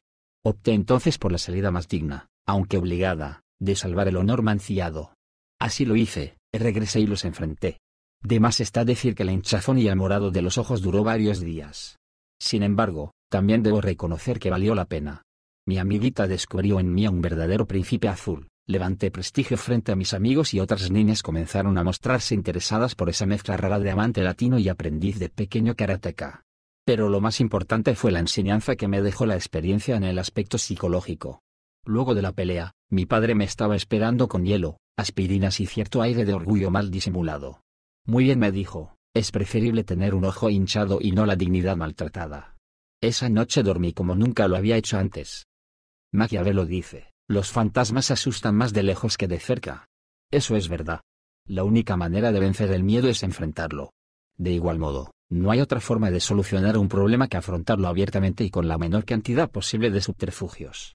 Sin embargo, pese a las ventajas comprobadas de 10 métodos de la exposición en vivo de lo que tememos, los humanos nos resistimos a pagar el costo de tal superación porque es incómoda. Optamos por el camino más fácil, el alivio que nos produce la evitación y la postergación. La evitación impide que el organismo esté expuesto el tiempo suficiente para vencer el miedo, desconfirmar las creencias irracionales que nos empujan a actuar inadecuadamente o a solucionar el problema de que se trate. Enfrentarse a cosas desagradables es molesto y puede llegar a ser doloroso, pero es el precio para modificarlas y vencerlas. ¿Qué opinarías de alguien que prefiriese no curarse su amigdalitis, sabiendo las graves consecuencias de una fiebre reumática, por no soportar el chufón de una inyección? En los trastornos graves de pánico, está comprobado que la mejor estrategia terapéutica es la exposición a la fuente fóbica. En estos casos, cuando el sujeto se somete al miedo, la adrenalina se dispara y produce determinadas reacciones fisiológicas como taquicardia, sudor, cambios de temperatura, náuseas, mareos, etc. Estas sensaciones son incómodas, pero después, si se logra mantener la exposición el tiempo suficiente, disminuyen, se agotan y el organismo se habitúa al objeto temido. Esto se denomina extinción del miedo. Por desgracia, no soportamos el tiempo necesario de acostumbramiento y escapamos antes de que la extinción ocurra. Si quieres superar tus inseguridades, debes ponerte a prueba y exponerte. Debes arriesgarte y someter a contrastación las ideas infundadas o erróneas que tienes de ti mismo. Si haces de la evitación una costumbre, nunca sabrás valorarte. La baja autoeficacia produce efectos similares a los arriba mencionados. Los sentimientos de inseguridad que produce la idea de que uno es incapaz impiden que se persista el tiempo necesario para superar los inconvenientes, debido a que cualquier obstáculo será visto como un abismo infranqueable del cual hay que alejarse rápidamente. Con esta manera de obrar, las anticipaciones catastróficas de fracaso absoluto nunca podrán ser rebatidas y contrastadas en la práctica. ¿El peligro es real? La evitación no siempre es inadecuada. Es indudable que el escape y la evitación son las mejores opciones cuando el peligro, físico o psicológico, es objetiva y realmente dañino. Supongamos que alguien te dice que en la habitación contigua se encuentra un león hambriento próximo a derribar la puerta, e inmediatamente escuchas un terrible y estruendoso rugido. El león, objetivamente, puede hacerte daño. Si te ven correr delante del animal enfurecido, la gente opinará de ti, miren qué hábiles. Pero si te dicen que hay un pequeño gatito blanco detrás de la puerta, y luego de ahogar un grito y ponerte pálido, sales aterrorizado, las personas que te observen correr delante del inofensivo animalito dirán, se le aflojó un tornillo. El gatito, objetivamente, no puede hacerte daño, así lo percibas como el más feroz de los depredadores. A este miedo los psicólogos lo llamamos fobia, un temor irracional, mientras que el terror y el posterior escape ante el león es considerado adaptativo porque ayuda a la supervivencia personal y de la especie. Los condicionamientos y aprendizajes responsables de la evitación han sido muy importantes para la especie humana. Muchos de nuestros mie. Dos son preparados heredados, porque le servían a nuestro antecesor prehistórico. La evitación era, y es, una forma de defensa anticipada de los depredadores potenciales. Sin embargo, algunas personas poseen un calculador de peligros demasiado sensible y, en consecuencia, ven el mundo como supremamente amenazante. Si estás ante una situación difícil, pero importante o vital para ti, pregúntate lo siguiente, si enfrento la situación, ¿las consecuencias que temo son reales? ¿Objetivamente puede pasarme algo grave e irremediable? ¿Mi calculador no está exagerando las consecuencias? ¿Lo que hay en juego lo justifica? ¿La meta propuesta es alcanzable o inalcanzable? ¿Hay probabilidades de obtener lo que busco? Si objetivamente no puede pasarte nada, no lo dudes, arriesgate. Si la probabilidad de recibir consecuencias negativas es muy alta, y no hay en juego nada vital, piénsalo. Si crees que no eres capaz y te tienes lástima, concédete la oportunidad de demostrarte a ti mismo lo que puedes hacer. El intento será incómodo al principio, sentirás miedo, dolor y malestar, pero habrá en juego algo mucho más importante que tu estado fisiológico, tu autoestima, tu autoeficacia, lo que piensas y sientes respecto de ti. El autorrespeto y la dignidad asociada merecen el sacrificio del chufón inicial. Enfréntate a lo que temes aceptando que debes pagar el costo de sentirte mal un instante, es solo un instante. La evitación te provee alivio inmediato, pero a largo plazo terminará reforzando tus autoesquemas de inseguridad y minusvalía. No cabe duda, es mejor un ojo morado. Venciendo la baja autoeficacia. Resumiendo lo dicho hasta aquí, la autoeficacia es la opinión cognitivo barra afectiva que se tiene sobre la posibilidad de alcanzar determinados resultados, es decir, la confianza de que uno pueda conseguir las metas exitosamente. Como vimos, las causas más comunes que contribuyen a que la autoeficacia baje son, ver las cosas como incontrolables, creer que la propia conducta está regulada más por factores externos que por uno mismo y atribuirse injustamente la responsabilidad sobre lo malo y no sobre lo bueno que somos y los logros personales. Cualquiera de estos tres factores genera un autoesquema de desconfianza e inseguridad en sí mismo, lo que lleva a evitar las situaciones de reto, de problemas o cualquier evento que implique la intervención personal para su solución. La persona hará de la evitación una forma de vida. Las siguientes estrategias te permitirán afrontar la baja autoeficacia o conservarla en un punto adecuado. 1. Elimina el no soy capaz. Si te menosprecias, tu diálogo interno obrará como un freno. Elimina de tu repertorio el no soy capaz porque cada vez que te lo repites confirmas y refuerzas tus sentimientos de inseguridad. Esta calificación negativa, automáticamente, te inmovilizará. Si el entrenador del atleta antes mencionado le dijera al oído y en el momento justo de saltar, no eres capaz, ¿crees que su resultado sería bueno? Muchas personas han vivido en carne propia los efectos de la desconfianza familiar. El niño no es capaz, mejor hazlo tú.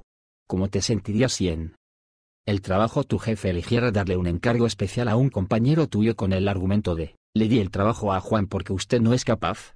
Aunque no seas consciente de ello, las consecuencias psicológicas de decirte a ti mismo, no soy capaz, son tan contraproducentes como cuando te lo dicen otras personas. Si te dices, soy un inútil, soy un fracasado, soy un idiota, terminarás siéndolo. Cada vez que te encuentres rumiando el nifasto, no soy capaz, aléjalo y expúlsalo de tu mente. Detén el pensamiento, diciéndote, para, no más.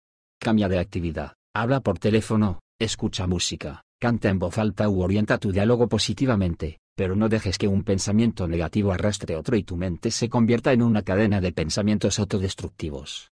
Por ejemplo, puedes decirte, esta manera de hablar no es sana para mi salud mental. Nadie es totalmente capaz o incapaz. Además, debo darme otra oportunidad. Esta forma de tratarme me inhibe, me vuelve inseguro y dubitativo. Ya es hora de que empiece a respetarme y a tratarme bien. Si me lo propongo, seré capaz. 2. No seas pesimista. Las personas con baja autoeficacia anticipan el futuro negativamente y cuando se trata del propio rendimiento, sus expectativas son de fracaso e incapacidad. Siempre se ven a sí mismas como las peores actrices o actores de la película. Si es venir el fracaso en cada una de sus actuaciones, ni siquiera les provocará intentar remediarlo. Las profecías negativas suelen convertirse en realidad, porque nosotros mismos nos encargamos de que se cumplan. Por ejemplo, si te dices, me va a ir mal, la motivación, la tenacidad y la perseverancia necesarias para alcanzar la meta flaqueará, no tendrás la energía suficiente y tu predicción se cumplirá, pero por culpa tuya. Cuando te encuentres haciendo demasiados malos pronósticos sobre tu futuro, pregúntate si eres realista o no. Y una vez hayas hecho tus predicciones, sean ellas buenas o malas, Acostúmbrate a verificar luego su validez, contrástalas con la realidad y comprueba si tenías razón o no. El método de cotejar las hipótesis con los datos objetivos te hará descubrir que tus anticipaciones no suelen ser tan exactas y que a la larga tus dotes de oráculo dejan mucho que desear. La costumbre de examinar las anticipaciones con la realidad te permitirá pulir y perfeccionar los procesos de deducción hacia el futuro. Lleva un registro detallado sobre los aciertos y fallas en tus conjeturas. Si una anticipación no se cumple dos, tres o cuatro veces, descártala y ya no la utilices. Si te dices, por ejemplo, soy muy malo para conversar y las chicas o los chicos se aburren conmigo, somete a examen la anticipación. Define exactamente lo que esperas que ocurra, ellas se burlarán, Se reirán, harán gestos y muecas, se aburrirán, bostezarán, se querrán ir rápido y no hablarán, no volverán a salir conmigo, y cosas por el estilo. Utiliza categorías definidas y claras, que puedas realmente verificar o refutar. Luego de salir varias veces con distintas personas podrás comparar lo que esperabas con lo que verdaderamente ocurrió. Si ellas no se burlaron, no parecieron aburrirse contigo y volvieron a salir, tus anticipaciones catastróficas no se cumplieron. Y si se cumplieron, tienes un problema que resolver, con o sin ayuda profesional, que no es el fin del mundo porque puede arreglarse. Someto a verificación tus predicciones, sin trampas. Recuerda que muchas veces, de manera inconsciente, hacernos todo lo posible para saboteamos a nosotros mismos y arreglar que nuestras profecías se cumplan. La premisa central es como sigue, intenta desarrollar en ti la sana costumbre de autoevaluar tu capacidad de dar malos pronósticos. Te agradará saber las veces que te equivocas y lo malvidente que eres. 3. No seas fatalista. Eres el arquitecto de tu futuro, así suene triado y así no te guste, es más fácil confiar en que un ángel se encarga de ti. Por lo menos estarás de acuerdo con que en una gran proporción construyes tu destino. Por lo tanto, tienes el poder de cambiar muchas cosas. No veas el mundo como inmodificable y fijado de una vez para siempre, gobernado por leyes que te impiden cambiar las situaciones que te incomodan. Si tienes un punto de control externo para todo, tenderás a ser fatalista y verás los infortunios como incontrolables. Quita de tu repertorio verbal la palabra siempre. El pasado no te condena, de hecho, tu presente es el pasado de mañana y por lo tanto, si cambias en el aquí y el ahora, estarás contribuyendo de manera significativa a tu destino. Es cierto que los acontecimientos de tu niñez y adolescencia tienen influencia sobre ti, sería absurdo negarlo, pero esta influencia es relativa y modificable, no eres un pequeño animal de laboratorio. Expuesto a los caprichos del experimentador. Los humanos, afortunada o infortunadamente, tenemos la posibilidad de construir nuestra historia de manera activa y participativa y reestructurar la propia manera de procesar la información. No estamos predestinados al sufrimiento. Si haces demasiado hincapié en el azar y la suerte, tu autoeficacia no podrá crecer porque verás obstáculos insalvables por todas partes. Cuando hagas tu balance costo-beneficio, incluyete tú mismo como el principal recurso de afrontamiento. El futuro no está sentado esperando que llegues a él, sino aguardando a que lo fabriques. Un día cualquiera toma la decisión de programarte positivamente. Piensa que durante ese día serás el dueño de tu vida y el único juez de tu propia conducta. Podrás hacer y deshacer a tu gusto. Ese día serás el músico y el director de orquesta y dirigirás tus pasos con la firme convicción de que eres tú, y solo tú, el artífice de lo que quieres conseguir. Siéntete, aunque sea un día, dueño de ti mismo. No habrá horóscopos ni guías externas, serás radicalmente interno y desafiarás los pronósticos negativos, provengan de donde provengan. Harás tu propia cábala y jugarás a ser tú mismo sintiéndote ganador. Ensaya un día. Si te gusta, seguirás intentándolo, puesto que no hay mejor sensación que sentirse el principal motor de la propia vida. Dueño de ti, enamorado de ti. Trata de ser realista, Tres puntos para que reflexiones al respecto. A. Si todo lo ves con la óptica externa, nada dependerá de ti. El éxito no te provocará satisfacción y nada harás frente al fracaso. B. Si evalúas todos los éxitos con un punto de vista externo y los fracasos como L barra internos, te derrumbarás hasta la depresión. C. Si atribuyes todos los éxitos como internos y los fracasos como externos, te engañarás a ti mismo. No te deprimirás, pero serás deshonesto. Este no es un optimismo sano. Trata de funcionar privilegiando el punto de control interno, pero de manera realista. Sé objetivo con tus éxitos y con tus fracasos. Responsabilízate con lo que realmente has tenido que ver y no con lo que te gustaría que fuera. Los puntos A y B representan la forma típica de cómo piensan las personas con baja autoeficacia, son muy pesimistas. El punto C muestra la estructura psicológica de aquellas personas que aparentemente poseen una alta autoeficacia, pero falsamente construida. Acepta tus éxitos, ya que sería injusto contigo desconocer tus logros, pero también acepta tu cuota de responsabilidad en los fracasos. Esto te permitirá sentarte a disfrutar las victorias sin culpa ni remordimiento y a superar la adversidad sin falsas expectativas. Toma lápiz y papel. El lenguaje escrito permite un mejor análisis, y escribe tu contribución real a lo bueno y lo malo que te ocurre.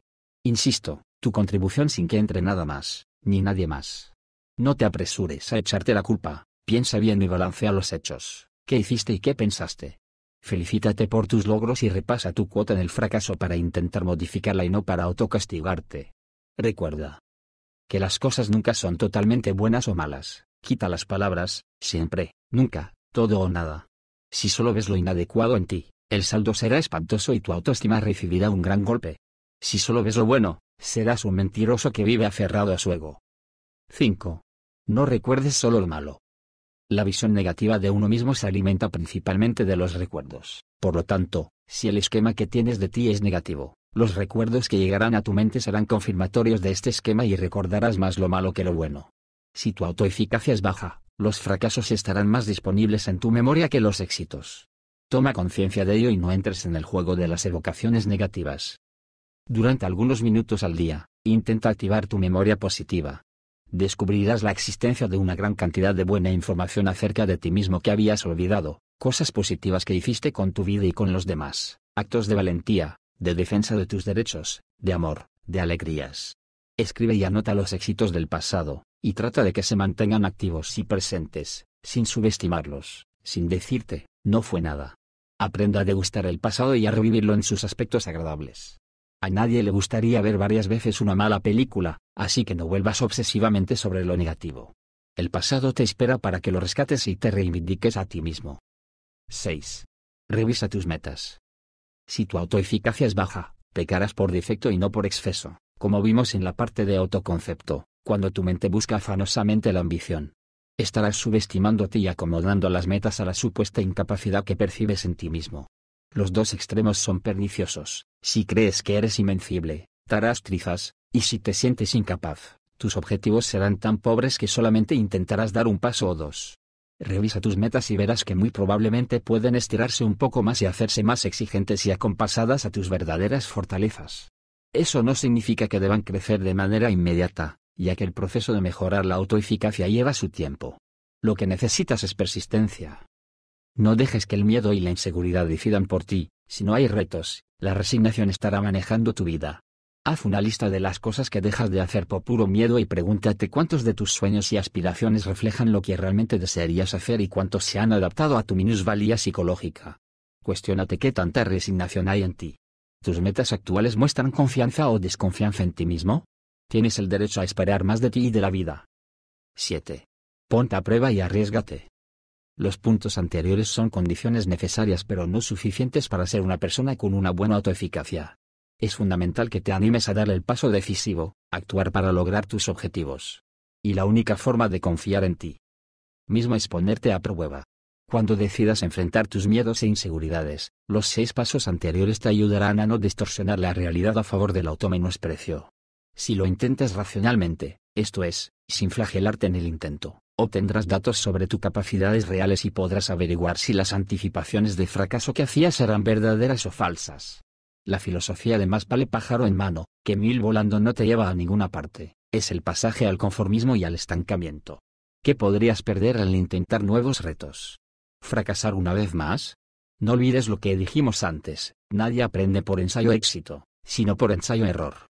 Un plan que podrías proponerte es el siguiente. Define un objetivo que exija esfuerzo. El objetivo debe ser racional o con probabilidades razonables de éxito.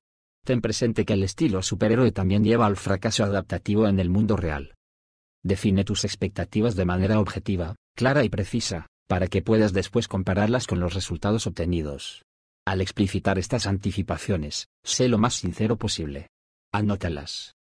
Antes y durante la ejecución en sí del comportamiento, no utilices verbalizaciones negativas o inhibitorias, no te digas a ti mismo, no soy capaz, nada puede hacerse, siempre seré un fracasado, etc. Maneja un punto de control interno. Retoma aquellos momentos de tu vida cuando has mostrado tu estirpe de luchador. Ponte a prueba. Sin convertirte en irresponsable ni que la conducta sea peligrosa para ti o para nadie, ensaya lo que temes. Durante el enfrentamiento, no evites y persiste el mayor tiempo que puedas ante los obstáculos. Soporta al máximo la adrenalina, es verdad que incomoda, pero solo es química que luego es absorbida por el organismo. Recuerda, las sensaciones pasan y no pueden dañarte. Compara los resultados con las anticipaciones que habías escrito antes. Analiza las discrepancias entre tus predicciones y la realidad, es decir, cuáles profecías se cumplieron y cuáles no. Intenta descubrir si tus anticipaciones estuvieron guiadas por el fatalismo y barra o el pesimismo. Si fue así, inténtalo de nuevo, que tu próximo comportamiento hacia la meta no esté impregnada de anticipaciones catastróficas. Simplemente intenta ser más realista en tus predicciones. Cuando te sientas cómodo y seguro en tus intentos, pasa a una meta mayor. A medida que subas en los niveles de la autoexigencia personal, sin lastimarte a ti mismo y sobreexigirte, la autoeficacia y la confianza en ti mismo se fortalecerán. Podrás vencer al cuarto jinete. A manera de epílogo. Si has llegado a esta parte del texto, debo suponer que has leído seriamente todo lo anterior. Posiblemente ya tienes algunas conclusiones sobre el amor que te profesas a ti mismo y qué hacer al respecto.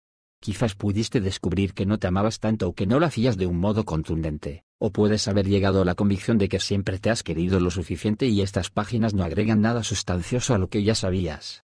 También te puede haber parecido un buen recordatorio de cosas que se nos olvidan por estar pensando en otros más que en uno mismo. De todas formas, los caminos para llegar al autoamor son incontables y tú decides finalmente por cuál debes transitar, cuál te agrada y cuál no. Lo que jamás debes perder es la capacidad de búsqueda y de cuestionamiento. Muchas veces debemos crear nuevas metas porque ellas generan nuevos problemas e interrogantes. Así, preferimos reprimir infinidad de sentimientos que nos acercarían a nuevas perspectivas de vida, a nuevas sensaciones y descubrimientos porque es más cómodo estar aferrados a lo que, ya conocemos, así estas cosas nos amarguen la vida. En cierto sentido hacemos como aquellos testarudos sacerdotes que se negaban a mirar por el catalejo de Galileo Galilei para no ver minada su creencia de que la Tierra era el centro del universo. Fue más fácil someter al genio, que revisar las creencias. Si decides sacar la cabeza del hoyo, habrá incomodidades y sinsabores. Habrá confusión y dudas. Descubrirás nuevas contradicciones que no estaban calculadas por la educación tradicional que recibiste, y deberás convertirte en autodidacta, aprender por ensayo y error, simplemente porque carecemos de reglas claras y transparentes que nos ayuden a descifrar el mundo interior. No hay verdades absolutas, sino propuestas que deben ser ensayadas, y lo que es bueno para alguien es malo para otro, y viceversa. Las palabras iniciales de Tagore ubican claramente el problema, nos debatimos entre la universalidad, lo que compartimos con todo el cosmos, y nuestra pequeña barra gran individualidad, que nos hace distintos y únicos. Quizás los impresionantes cambios sociopolíticos recientes en el mundo no sean más que el intento de rescatar el polo olvidado del individualismo sano sin dejar de pertenecer a nuestras respectivas tribus. Hacerte cargo de ti mismo es la mayor de las responsabilidades. Es apenas comprensible que semejante tarea nos ponga a tambalear no solo por la importancia que ello implica, sino además porque carecemos de las herramientas. Ninguna agencia de socialización ha considerado seriamente la posibilidad de enseñar a quererse a sí mismo como uno de los principales objetivos de formación pedagógica, posiblemente porque no. Seríamos tan manejables y escaparíamos de la matrix en la que estamos. Tomar plena conciencia de que existes en uso de tus facultades, de que eres importante y tienes el derecho a quererte, te coloca en un lugar de privilegio, pero al mismo tiempo te produce nuevas angustias y una gran responsabilidad. La lucidez tiene un precio, sé lo que debo hacer, pero no siempre sé cómo hacerla. Si la lectura de este libro te ha generado algo de confusión, me alegro de que haya sido así. El espíritu de los cambios importantes está en la duda y en la contradicción subyacente. Una duda progresista y no retardataria, que es la que te lleva a repasar tus concepciones, ya sea para afirmarlas o modificarlas, y mientras vacilas y fluctúas, se reafirma tu condición de ser vivo. Si esperabas encontrar verdades categóricas y definitivas, que produjeran alivio y tranquilidad, Siento haberte defraudado. Quererse a sí mismo, enamorarse de su propio ser, es una tarea ardua. Implica navegar contra la corriente de la masificación y la intolerancia sociocultural. Recuerdo unos versos de Brassens, que raejan lo que quiero expresar, a la gente le sienta mal que haya un camino personal. No existe la solución, solo tendencias. Como un péndulo que nunca se detiene, podemos apaciguar o acelerar su ritmo, pero jamás seremos capaces de que se detenga en un punto exacto.